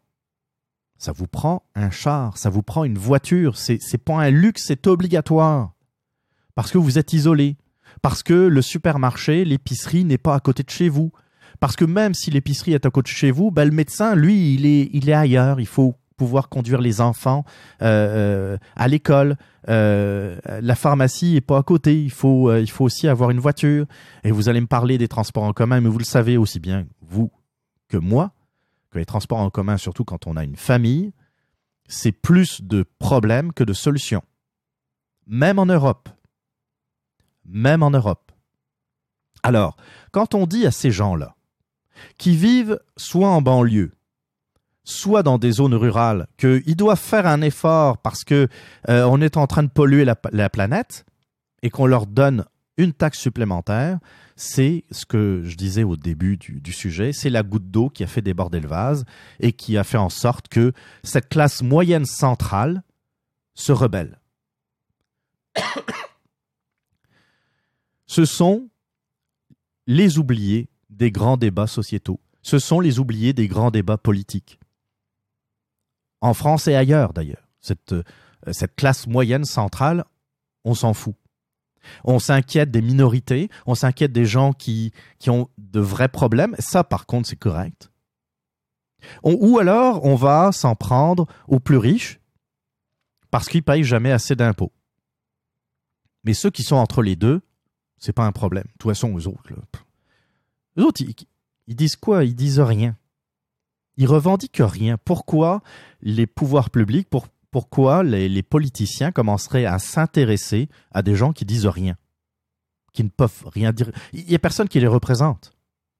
Quand on dit un parti politique euh, se bat pour la classe moyenne, ils se battent pour la classe moyenne pendant les campagnes électorales. Une fois qu'ils sont au pouvoir, ils se battent plus pour la classe moyenne. On le voit par exemple ici au Québec avec la CAQ. La CAQ trouvait ça inadmissible que Hydro-Québec fasse des surplus sur le dos des consommateurs, mais une fois au pouvoir, il y a les mêmes euh, euh, surplus, mais dans le fond, on va peut-être récupérer la moitié de la somme, mais l'autre moitié va disparaître. Pertes et profits. Alors, pour revenir à cette classe moyenne centrale en France, il y a une forte pression fiscale. La France étant le pays où la pression fiscale est la plus forte au monde. Donc, euh, cette classe moyenne qui n'a aucune aide, qui n'a droit à aucune aide, a en plus une pression fiscale énorme et on lui demande de payer en plus une taxe carbone. Et donc, cette révolte, alors que je comprenais pas qu'elle n'ait pas lieu depuis 2003, eh bien, euh, elle a lieu aujourd'hui. Sauf que le problème, c'est que oui, ça partait de d'une euh, ça, partait d'un bon sentiment. Ça parlait, ça, partait justement de, du haut degré de taxation. Ça partait de cette taxe carbone qui, était en trop. Et puis il y avait ce côté euh, euh, très spontané du mouvement des Gilets jaunes qui était très intéressant au départ. C'est très intéressant parce qu'il n'y a pas de récupération politique. Et même les partis politiques se faisaient exclure du mouvement des Gilets jaunes. Les syndicats qui voulaient récupérer ça, parce que les syndicats en France, hein, pas besoin de vous faire un dessin, essayaient également de récupérer ce mouvement de contestation, puis se faisaient exclure parfois manu militari du, euh, euh, comment dire, des rassemblements de Gilets jaunes. Mais, euh, alors, ce qui est intéressant au départ, devient un handicap par la suite. Parce qu'on commence à dire, oui, mais qu'est-ce que vous voulez dans le fond? Et là, vous avez des idées complètement contradictoires. Vous avez des gens, euh, des gilets jaunes qui sont plutôt à l'extrême gauche, qui vont dire que ça prend plus d'État, ça prend plus d'aide, ça prend plus de moyens, plus d'argent. Et vous avez des gens qui sont euh, soit plutôt à droite ou soit plutôt à politique, qui restent sur les positions d'origine qui ont fait euh, que le mouvement des Gilets jaunes s'est construit, c'est-à-dire baisser les taxes, baisser la pression fiscale. C'est ça que les Français veulent. Mais le discours s'est un peu embrouillé. Et évidemment, les médias qui ont soutenu Macron euh, à l'élection présidentielle se sont engouffrés dans la brèche en allant interroger uniquement les gens d'extrême gauche en disant ah ben ça prend plus d'État, ça prend plus d'aide. Puis là, euh, Macron était aux anges. Il dit, ben, écoutez, euh, pour avoir plus d'aide, ça prend plus de taxes. Il faut que j'aille chercher de l'argent quelque part. Et Macron a parlé, je pense, de 10, 15 milliards de, euh, d'euros que ça prenait euh, pour, pour mener à bien les, les, aides, pour avoir les aides que voulaient les, les gilets jaunes de gauche et d'extrême gauche. Voilà. Alors que des gens comme comme le, un, magistrat euh, qui s'appelle Charles Prats, lui euh, qui est spécialisé dans la, fraude, euh, a annoncé que dans le fond, il y, avait, je me souviens plus exactement combien, il me semble 1,8 million de aux assurances sociales de façon frauduleuse. 1,8 million dans le fond, de faux numéros d'assurance sociale en France. Euh, on, j'en parlerai peut-être dans une prochaine émission parce que c'est un peu plus complexe comme, euh, comme sujet. Mais en fait, euh, les estimations disent que à cause de ces faux numéros d'assurance sociale, il y aurait une perte pour l'État d'à peu près 12 milliards d'euros par année. 12 milliards d'euros par année. Alors, Charles Prats dit, si Macron a besoin d'argent, ben c'est facile. Il suffit d'aller les chercher avec ces faux numéros d'assurance sociale. Alors d'où ça vient la création de ces faux numéros d'assurance sociale? En fait, euh, Lionel Jospin, qui était euh, un premier ministre socialiste euh, il y a quelques années de ça, trouvait que c'était trop difficile de s'enregistrer aux assurances sociales. C'était, il parlait surtout des, immigrants en, grande partie. Euh, et euh, il avait facilité l'enregistrement euh, de l'assurance sociale. Mais en facilitant l'enregistrement de l'assurance sociale, il a ouvert une brèche, c'est-à-dire que il était beaucoup plus facile d'amener des faux papiers, des faux documents officiels pour créer des faux numéros d'assurance sociale. Et il se trouve qu'il y a certaines personnes, par exemple, qui ont plusieurs numéros d'assurance sociale.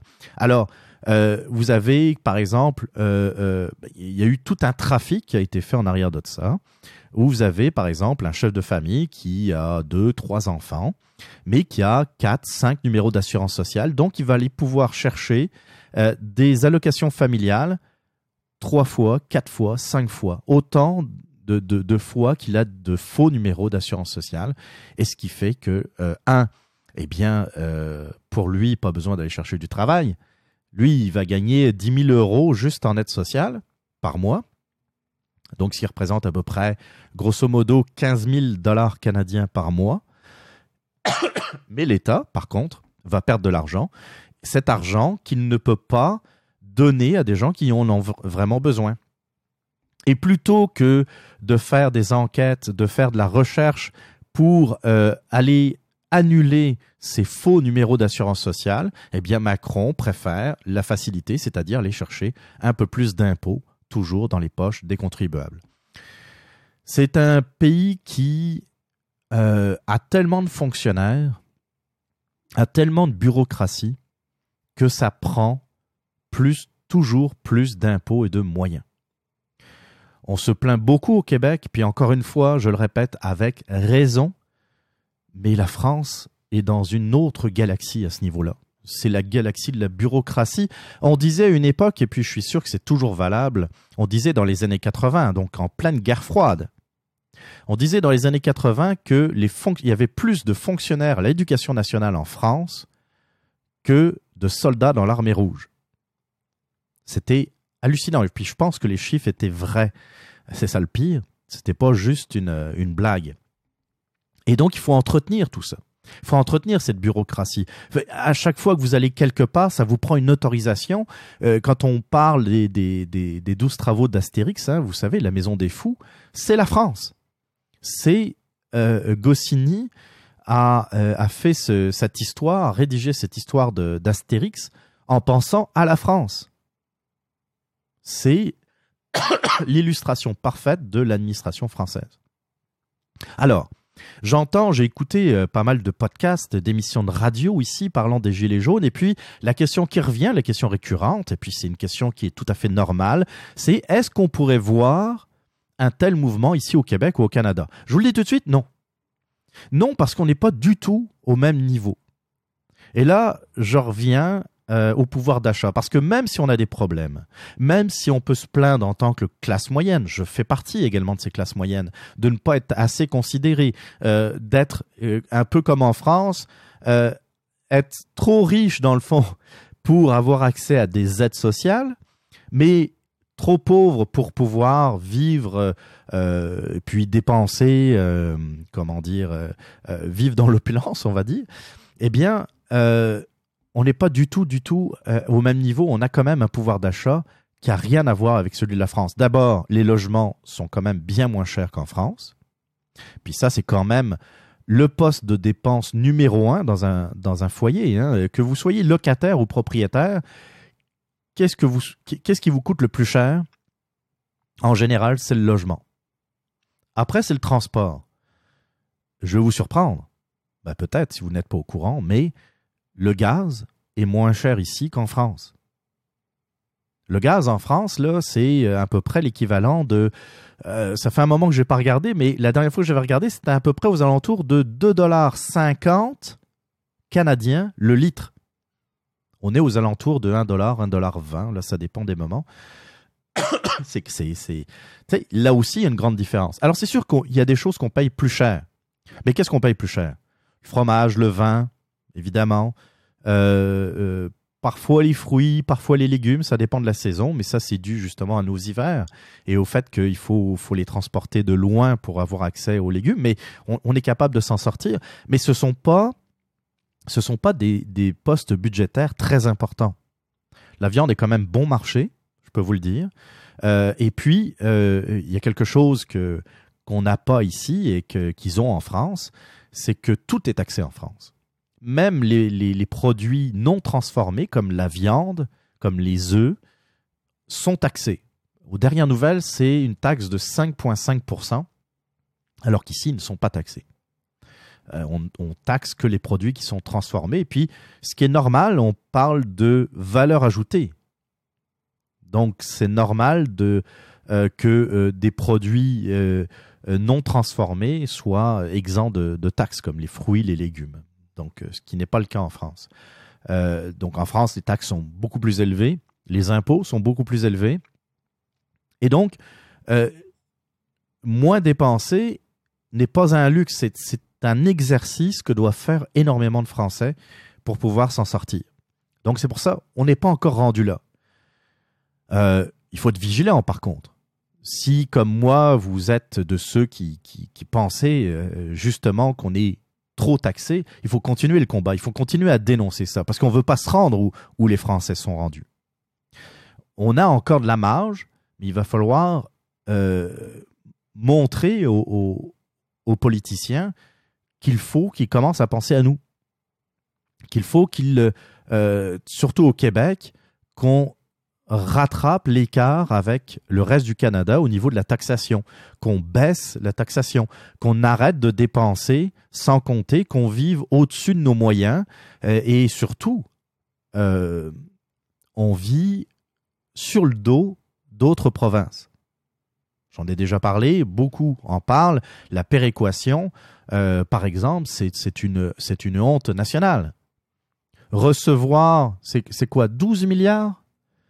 Les derniers chiffres En tout cas, quel que soit le montant, c'est beaucoup trop.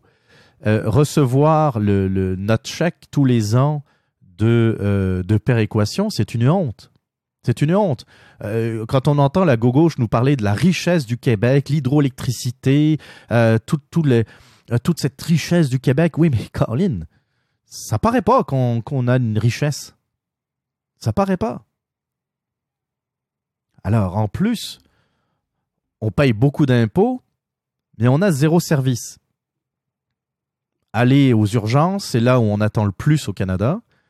Euh, regardez l'état des routes, des infrastructures, de nos écoles. Il y a toujours des problèmes. Il y a toujours des problèmes, puis on n'arrive pas à rembourser notre dette. Alors, c'est quoi l'avantage de payer plus d'impôts? Ça fait 40 ans qu'on en parle. Euh, bon, ben maintenant, on a essayé ça pendant 30-40 ans. Euh, si on essayait autre chose, si on essayait de réduire la taille de l'État, de s'occuper des vrais problèmes, s'il y a vraiment des gens qui sont dans la difficulté, moi je suis d'accord qu'on en donne plus, mais s'il y a des gens qui profitent du système, eh bien c'est terminé. Fini. Plus de chèques. Débrouille-toi. Surtout qu'aujourd'hui, nous sommes dans une situation euh, toujours de croissance économique. Ça va bien l'économie. Euh, Il y a des pénuries d'emplois dans certains domaines. Eh bien, euh, raison de plus pour enlever le chèque à des gens qui sont capables de travailler. Voilà. Donc euh, ça, c'était un peu mon, mon point sur ce qui se passe en France, les Gilets jaunes. Si vous avez des questions, n'hésitez pas. La boîte vocale du Radioblog sur le www.radioblog.ca. Vous pouvez aussi m'envoyer des courriels ou, euh, ou utiliser la page Facebook du Radioblog. Euh, J'essaierai d'y répondre. Euh, euh, J'essaierai de, de répondre à, vous tous. Alors, on va faire une autre pause. Euh, je vais vous faire écouter la, promo, la promo du Radioblog. Vous allez me dire ce que vous en pensez. Ça dure deux minutes. On va écouter ça tout de suite. Vous entendez? Tendez un peu l'oreille.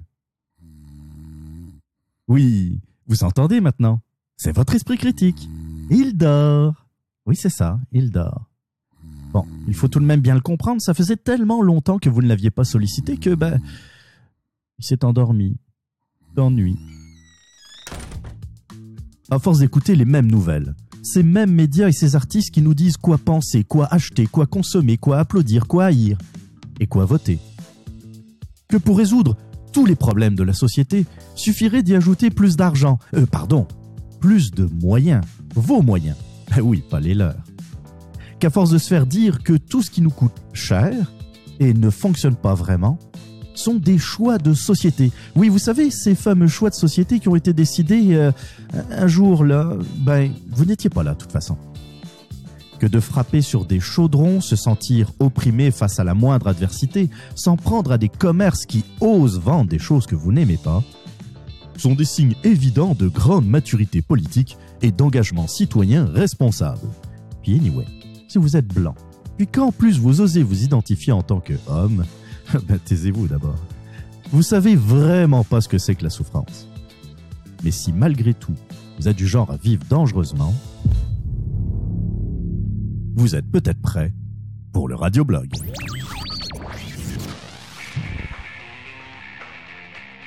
Le radioblog, c'est un podcast d'opinion sans concession.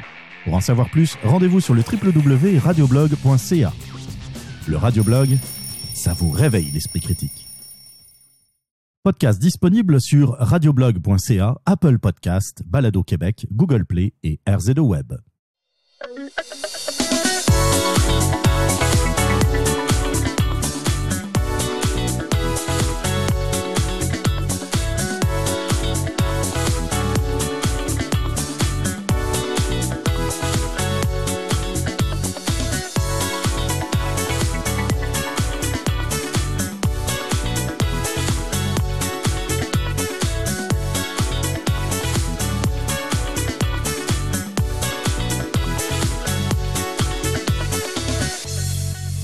Oui, j'espère que vous avez apprécié cette petite euh, auto-promo du, du radioblog.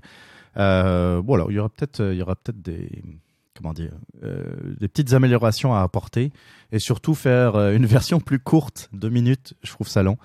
Euh, Faites-moi part de, vos commentaires par rapport à ça si vous trouvez bien ou euh, ou à chier. en tout cas, vous, vous savez comment me joindre. Il y a plusieurs façons de le faire. On va parler euh, de mes amis de Québec solidaire et de Catherine Doriante qui nous fait honte à l'Assemblée nationale depuis euh, depuis déjà euh, depuis déjà un petit moment. Et puis là aussi, je vous ai écouté, cher podcaster. puis j'ai écouté ça avec aussi également les commentaires à la radio. J'ai écouté ça avec intérêt euh, votre position par rapport à Catherine Dorion sur la façon dont elle s'habille, dont elle parle. Et puis, euh, je comprends, tu sais, on, veut être gentil, on veut être, on, on veut être cool, et puis dire, oh, ben là, elle peut s'habiller comme elle veut, elle peut parler comme elle veut, ça, ça fait, tu sais, c'est rafraîchissant, puis les médias qui s'en, qui, s'en mêlent, etc. Euh, euh, ouais. On s'habille pas toujours comme on veut, hein. Je sais pas si euh, si ça vous est déjà arrivé. Ça peut être de façon professionnelle ou dans certains lieux, on ne s'habille pas comme on veut. Moi, par le passé, dans une autre vie, je devais parfois porter le costume cravate. Puis, je vais vous le dire entre nous, là, où je, je tripe pas costume cravate.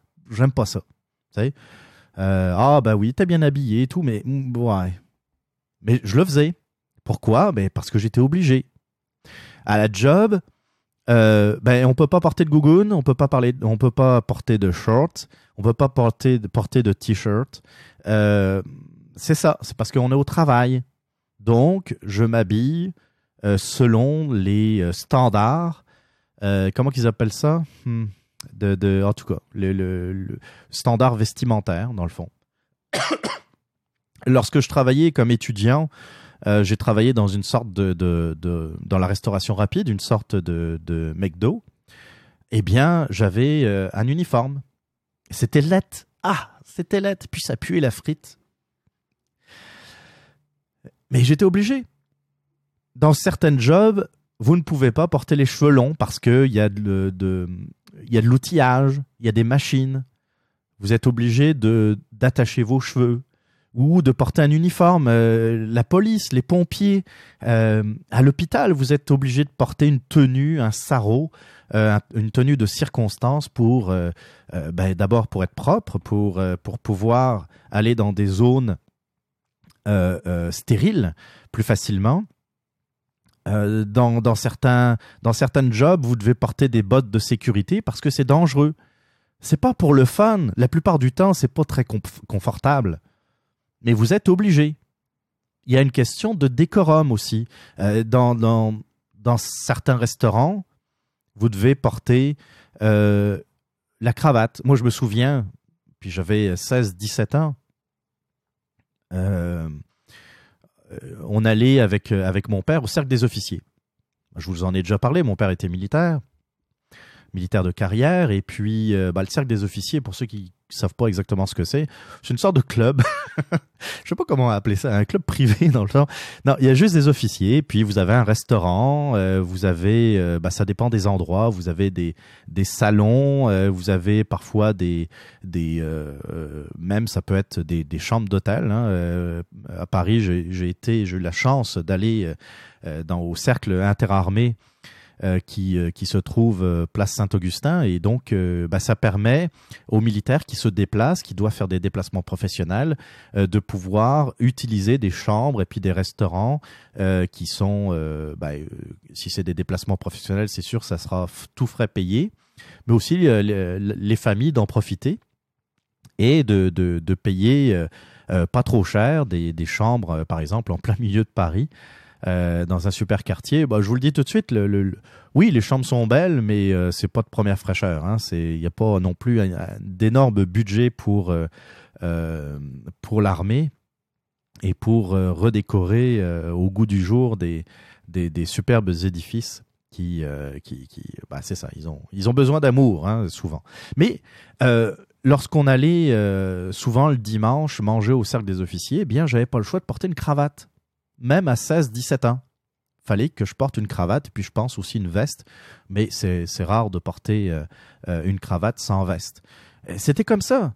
J'allais pas jouer le rebelle et dire ah bah non moi la cravate c'est pas pour ça et puis je veux pas c'est pas moi ça me représente pas c'est pas la question dans le cas de Catherine Dorion euh, hors de l'Assemblée nationale elle peut s'habiller comme elle veut en tant que politicienne, en tant que... elle fait comme elle veut. S'il y a des gens qui votent pour elle, bon, ben, tant mieux pour elle. Mais à l'Assemblée nationale, il y a une grande différence. À l'Assemblée nationale, Catherine Dorion ne représente pas les électeurs de Québec solidaire. Catherine Dorion représente tous les électeurs de Tachereau. Elle représente... Non, non, non, j'ai fait une erreur. Elle représente pas tous les électeurs de Tachereau, elle représente tous les citoyens de Tachereau, y compris ceux qui n'ont pas voté pour elle, y compris ceux qui n'ont pas voté du tout, y compris ceux qui ont voté CAC, qui ont voté pour le Parti libéral, le Parti québécois, le Parti euh, conservateur du Québec et tous les autres partis qui étaient en élection dans Tachereau. Elle représente tous ces électeurs. Qu'elle s'habille comme la chienne à Jacques pour voir ses électeurs de Québec solidaire, c'est son problème. Mais à l'Assemblée nationale, dans le Salon Bleu, elle représente tous les Québécois de sa circonscription. Donc, il doit avoir un décorum. Et comme je le disais, eh bien non, elle peut pas s'habiller comme elle veut. C'est comme ça. Elle, elle aurait. C'est le problème de ces personnes-là, comme Sol Zanetti, comme Catherine Dorion et comme d'autres, c'est qu'ils n'ont pas été dans le milieu professionnel comme nous autres.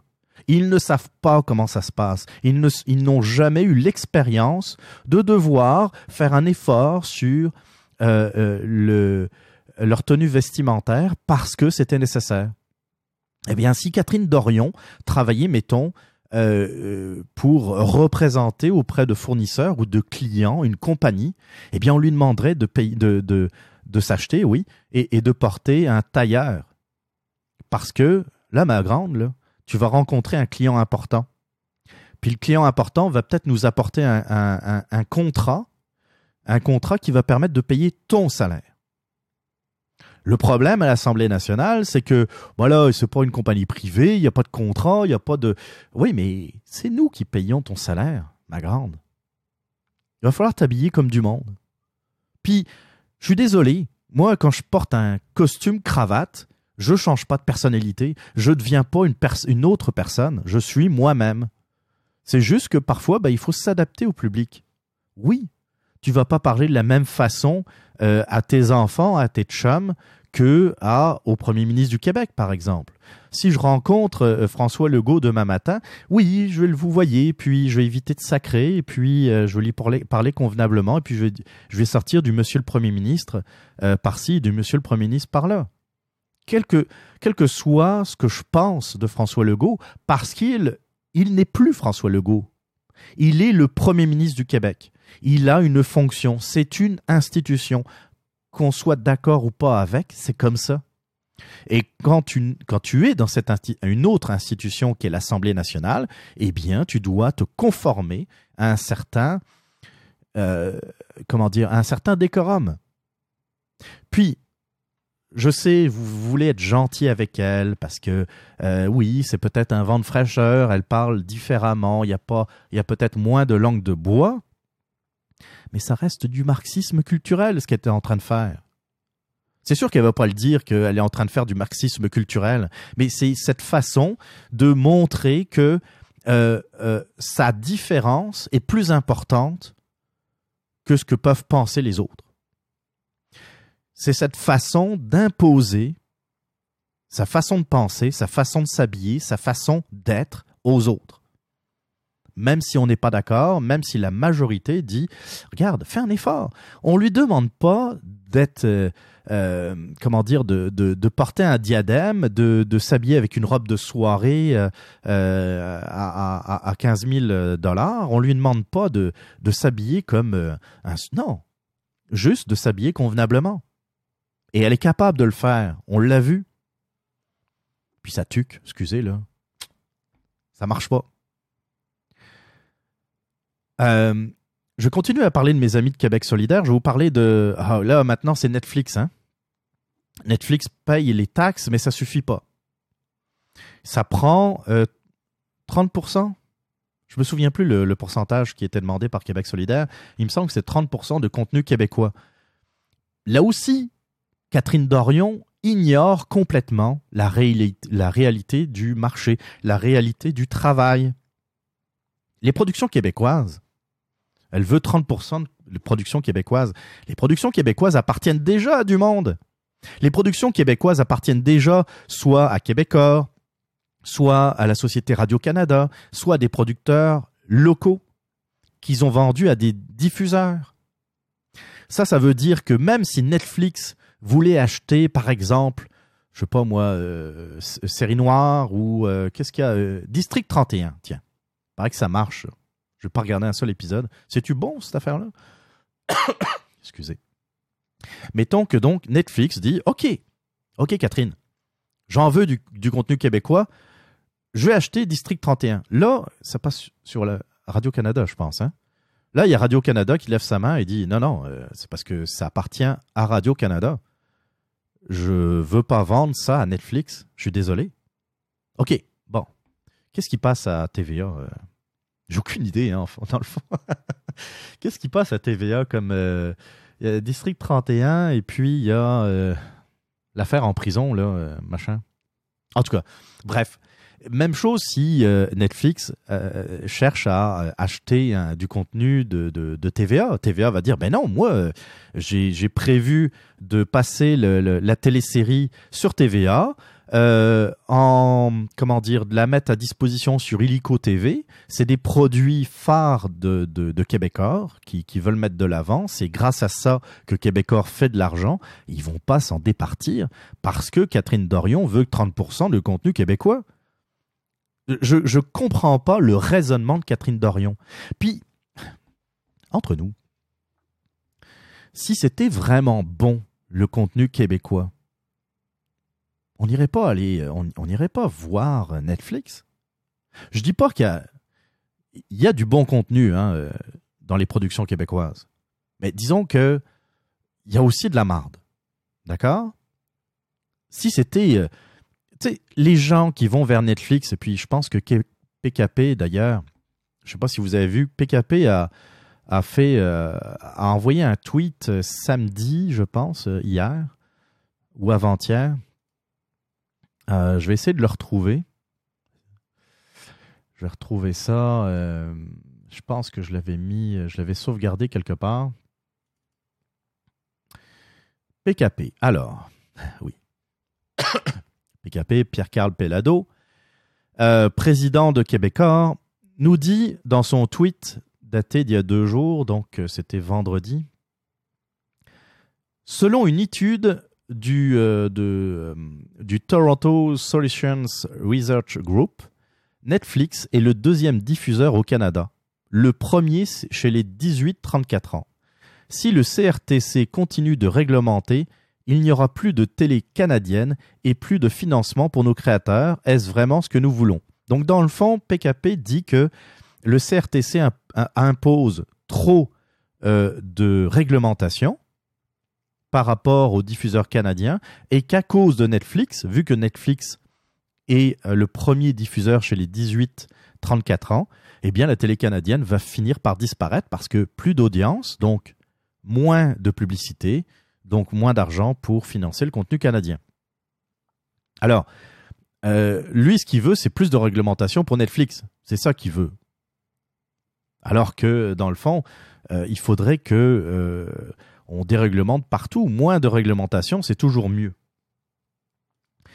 Mais là, comme Catherine Dorion, le problème, c'est qu'il il- il rate sa cible. Parce que lui fait du contenu de marde. Il fait du contenu de marde.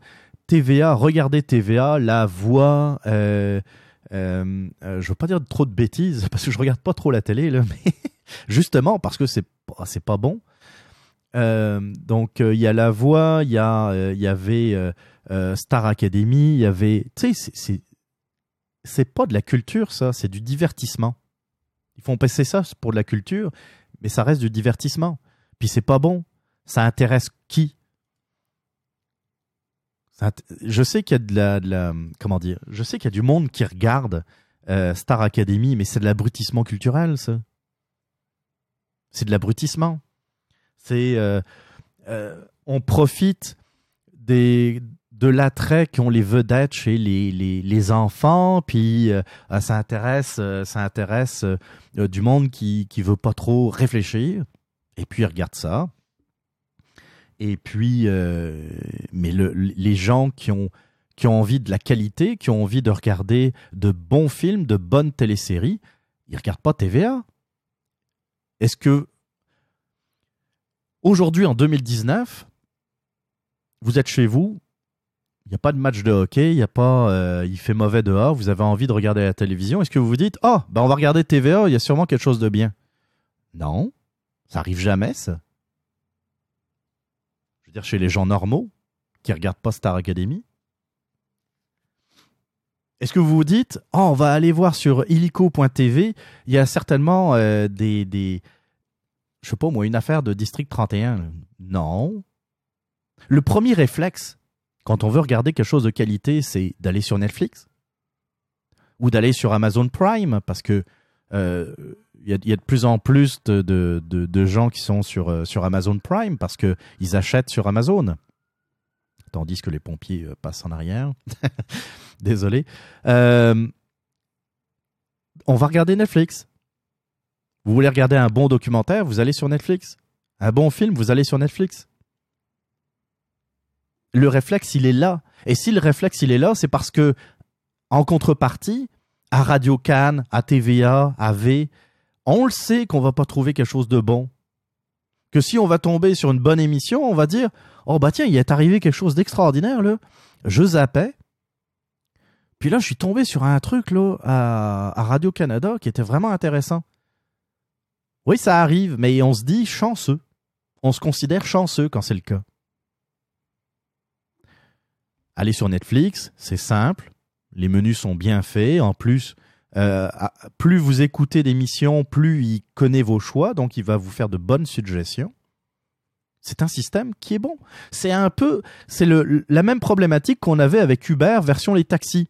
Taxi, là, il fallait, il fallait les appeler au téléphone. Alors des fois, c'était difficile d'avoir le, le dispatch parce que euh, il y avait beaucoup de demandes. Vous vouliez commander depuis votre cellulaire, oubliez ça, il n'y avait pas d'application. Lorsqu'il y avait des applications pour euh, des taxis, c'était juste comme une carte de visite.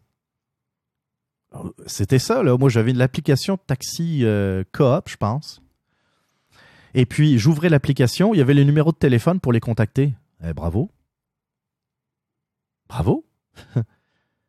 Est-ce que ça me permet de réserver un taxi à l'avance? Absolument pas. Il faut les appeler pour au téléphone. Uber est arrivé, et je dis pas que c'est parfait. Ils sont critiquables aussi, Uber. hein. Avec une application, vous n'avez rien à faire, juste sortir l'application. Vous savez quand le taxi va arriver. Vous savez combien ça va vous coûter. Puis en général, le service est super bon. Pourquoi j'irais retourner avec des taxis? Pourquoi j'irais retourner sur la télé conventionnelle alors que j'ai tout ce que je veux sur Netflix? La dernière chose encore, et puis là c'est pour, c'est pour vous montrer l'hypocrisie et la mauvaise foi de Québec solidaire et de Catherine Dorion, c'est que si vous voulez du contenu 100% québécois, vous pouvez l'avoir. Tout.tv, tout.tv, qu'on finance avec nos impôts en passant, parce que c'est Radio-Canada en arrière de ça. Tout.tv exige. Moi, j'ai tout.tv sur mon Apple TV. Puis je trouve ça pratique pour voir les, euh, Infoman sans les publicités, par exemple. Vous avez accès au contenu d'Infoman si je voulais voir euh, Tout le monde en parle. Oui, quelle drôle d'idée, vous allez me dire, mais je pourrais voir les rediffusions de Tout le monde en parle sans me payer les, les, les publicités. Tout.tv, c'est du contenu québécois. Vous avez euh, nouveau N2OVO, je pense, pour, euh. C'est pareil, c'est une plateforme euh, de, de vidéos sur demande. Et puis, et puis j'en ai parlé tantôt, illico.tv. C'est-à-dire qu'aujourd'hui, vous avez trois solutions, ben surtout deux, là, tout.tv et illico.tv, qui sont majeures, où vous pouvez consulter, consommer du contenu québécois. C'est pas comme s'il n'y avait pas d'alternative. Si Catherine Dorion veut pas euh, veut pas regarder Game of Thrones sur euh, euh, paraît-il Netflix là, je sais pas, c'est une dernière nouvelle, on n'est pas au courant, Netflix aurait racheté à à, HBO les droits de Game of Thrones là, c'est comme une révolution, on aurait dû en entendre parler partout apparemment. Elle a des informations qu'on n'a pas. En tout cas, blague à part, si elle veut pas regarder Game of Thrones, euh, elle peut ne pas le faire. Elle peut. Euh, tu sais, il faut faire une démarche pour aller vers Netflix. Si on fait cette démarche, c'est parce qu'on n'est pas convaincu, c'est qu'on n'est pas content de l'offre qu'on a. De plus en plus, les gens se débranchent du câble. Moi, je ne me suis pas débranché, j'ai été vers un service, j'en avais parlé il y, a, à peu près un an, je pense. J'ai été vers un service qui est moins cher, qui est moins dispendieux, qui s'appelle Vimedia. Euh, et ça me permet d'avoir ce que je veux de la télévision, de payer moins cher, c'est-à-dire de, de, regarder juste le hockey et puis les nouvelles des fois. Et ça me suffit. J'ai juste besoin de ça, d'un accès à Internet évidemment, et puis d'un téléphone, euh, d'un téléphone fixe, parce que je fais des communications à l'international, fait que c'est toujours plus, euh, plus, plus facile. Mais voilà, c'est possible. Mais ces gens-là, Québec solidaire, essaient de nous faire croire que Netflix nous est imposé. Euh, aux dernières nouvelles, c'est plutôt eux autres qui essayent de nous, nous imposer des choix. C'est plutôt eux autres qui essayent de nous imposer du contenu qu'on ne veut pas, qu'on ne choisit pas. Et tout ça sur notre dos, sur encore une fois, c'est faire payer les Québécois toujours, toujours plus euh, pour, euh, pour financer des, des, productions comme Radio-Canada, euh, Radio euh, Télé-Québec, etc. Ça marche pas, là. faut arrêter de nous prendre pour, euh, pour des valises. Est-ce que j'ai fait le tour de Dorion Je reprends mes notes contenu québécois sur Netflix, mais ouais, bah, c'est pas, pas bon. c'est ça. Donc, si on veut du contenu 100% québécois, c'est possible.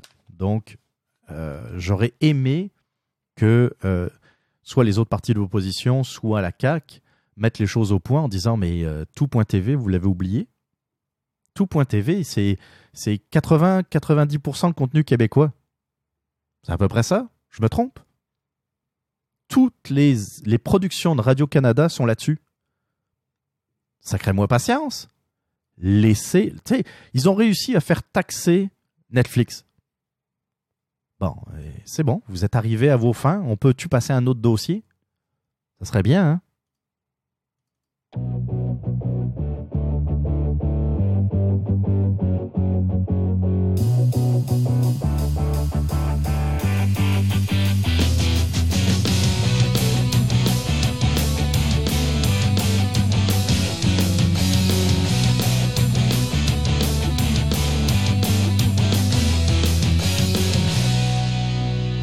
Une heure 44 d'émission. Je trouve ça pas pire pour, euh, une reprise on va dire. Euh, bah, j'espère que l'émission vous a plu. Encore une fois, radioblog.ca, rubrique boîte vocale. Si vous avez des commentaires, des questions, si vous voulez ouvrir le débat, euh, d'autres débats, d'autres sujets. Si vous voulez faire comme Botrax, parler de scrutin proportionnel, majoritaire, censitaire, etc. Si vous voulez parler de Catherine Dorion, vous n'êtes pas d'accord avec moi, vous voulez que euh, je sacre patience à Catherine Doriante, eh bien, vous pouvez le faire. Vous pouvez le faire donc euh, au www.radioblog.ca. Je vous rappelle qu'il y a une page Facebook Radioblog. le radioblog plutôt. Il y a aussi un compte Twitter, mais je l'utilise tellement pas que à la limite je vous le déconseille presque euh, euh, de le suivre. je dis pas grand chose là. Je vais pas, je vais pas euh, encombrer votre euh, euh, votre timeline, même sur Facebook. c'est ça. je me limite pas mal. On va, on va finir comme, comme toujours en, musique. On va essayer de, je vais essayer de le relancer ce podcast. Hein. Je vais, je vais faire mon possible pour, pour être pas mal plus, pas mal, pas mal plus, plus régulier. Je dirais pas, je suis pas en train de dire que je vais en faire euh, toutes les semaines. On va écouter quoi euh, Imagine Dragons, j'ai ça dans une playlist. C'est pas mauvais. Euh, on va écouter ça. Je vais juste mettre ça là-dedans. Ça s'appelle, c'est ça, c'est Natural. Imagine Dragons. On va se laisser là-dessus. On se retrouve. je vais essayer la semaine prochaine. Et là, je veux pas de commentaires de Mike Tremblay qui dit ouais, voilà, ça fait des semaines qu'il vous parle, qu'il revient, puis il revient pas. C'est euh, c'est ça. C'est euh, non, je suis désolé. Moi, ça me fait rire, Mike, euh, Mike, euh, Mike euh, Tremblay du Supermatozoïde. C'est ça. Il me, ça, fait partie des personnes qui voulaient absolument que je reprenne le micro. Puis, écoute, ça a été, ça a été un super plaisir de, super le fun de reprendre le micro. J'adore ça. Et puis, euh, de, pouvoir m'organiser avec ma, nouvelle bébelle, là, j'avoue que je, capote. Je capote. C'est vraiment cool. C'est vraiment bon.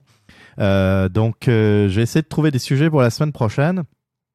Et puis, sinon, dans 15 jours, là, je vais, je vais essayer de, de, d'au moins revenir toutes les deux semaines, de faire un radioblog surtout. Je vous dis que c'est, c'est beaucoup plus facile. Moi, je veux quelque chose comme ça. C'est-à-dire, un peu comme, euh, comme Yann Terriot. Euh, j'appuie sur record, j'enregistre l'émission, je fais stop, puis je mets le, le, podcast en ligne.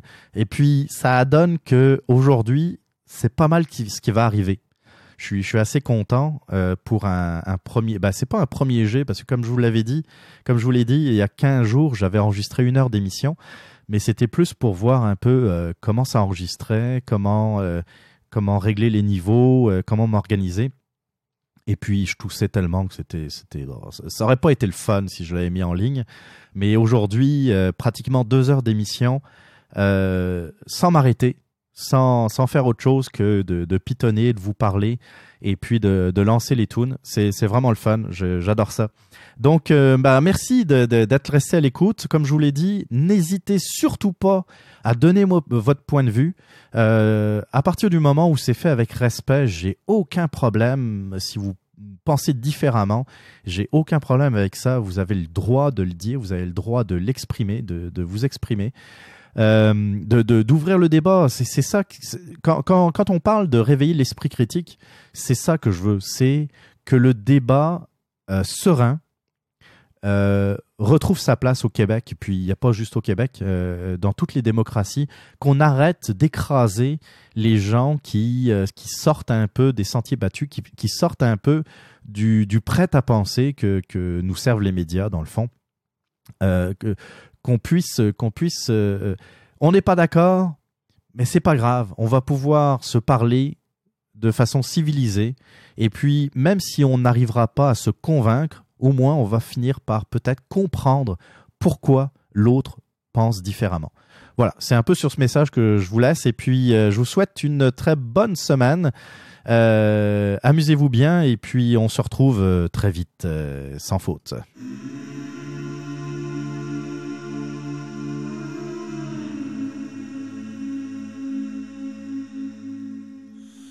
Will you hold the line when every one of them is giving up and giving in? Tell me, in this house of mine, nothing ever comes without a consequence of cost. Tell me, will the stars align? Will heaven step in? Will it save us from our sin? Will it? Cause this house of mine stands strong. That's the price you pay. Leave behind your heart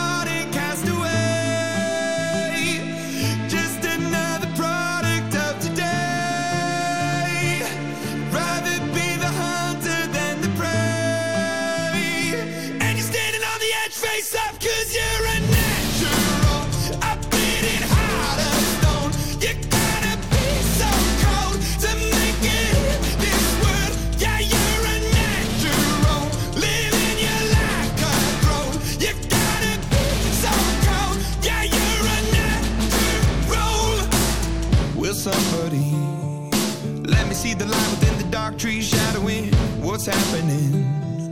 Looking through the glass, find the wrong within the past, knowing we are the youth. Caught until it bleeds out a world without the peace, face a, a bit of the truth,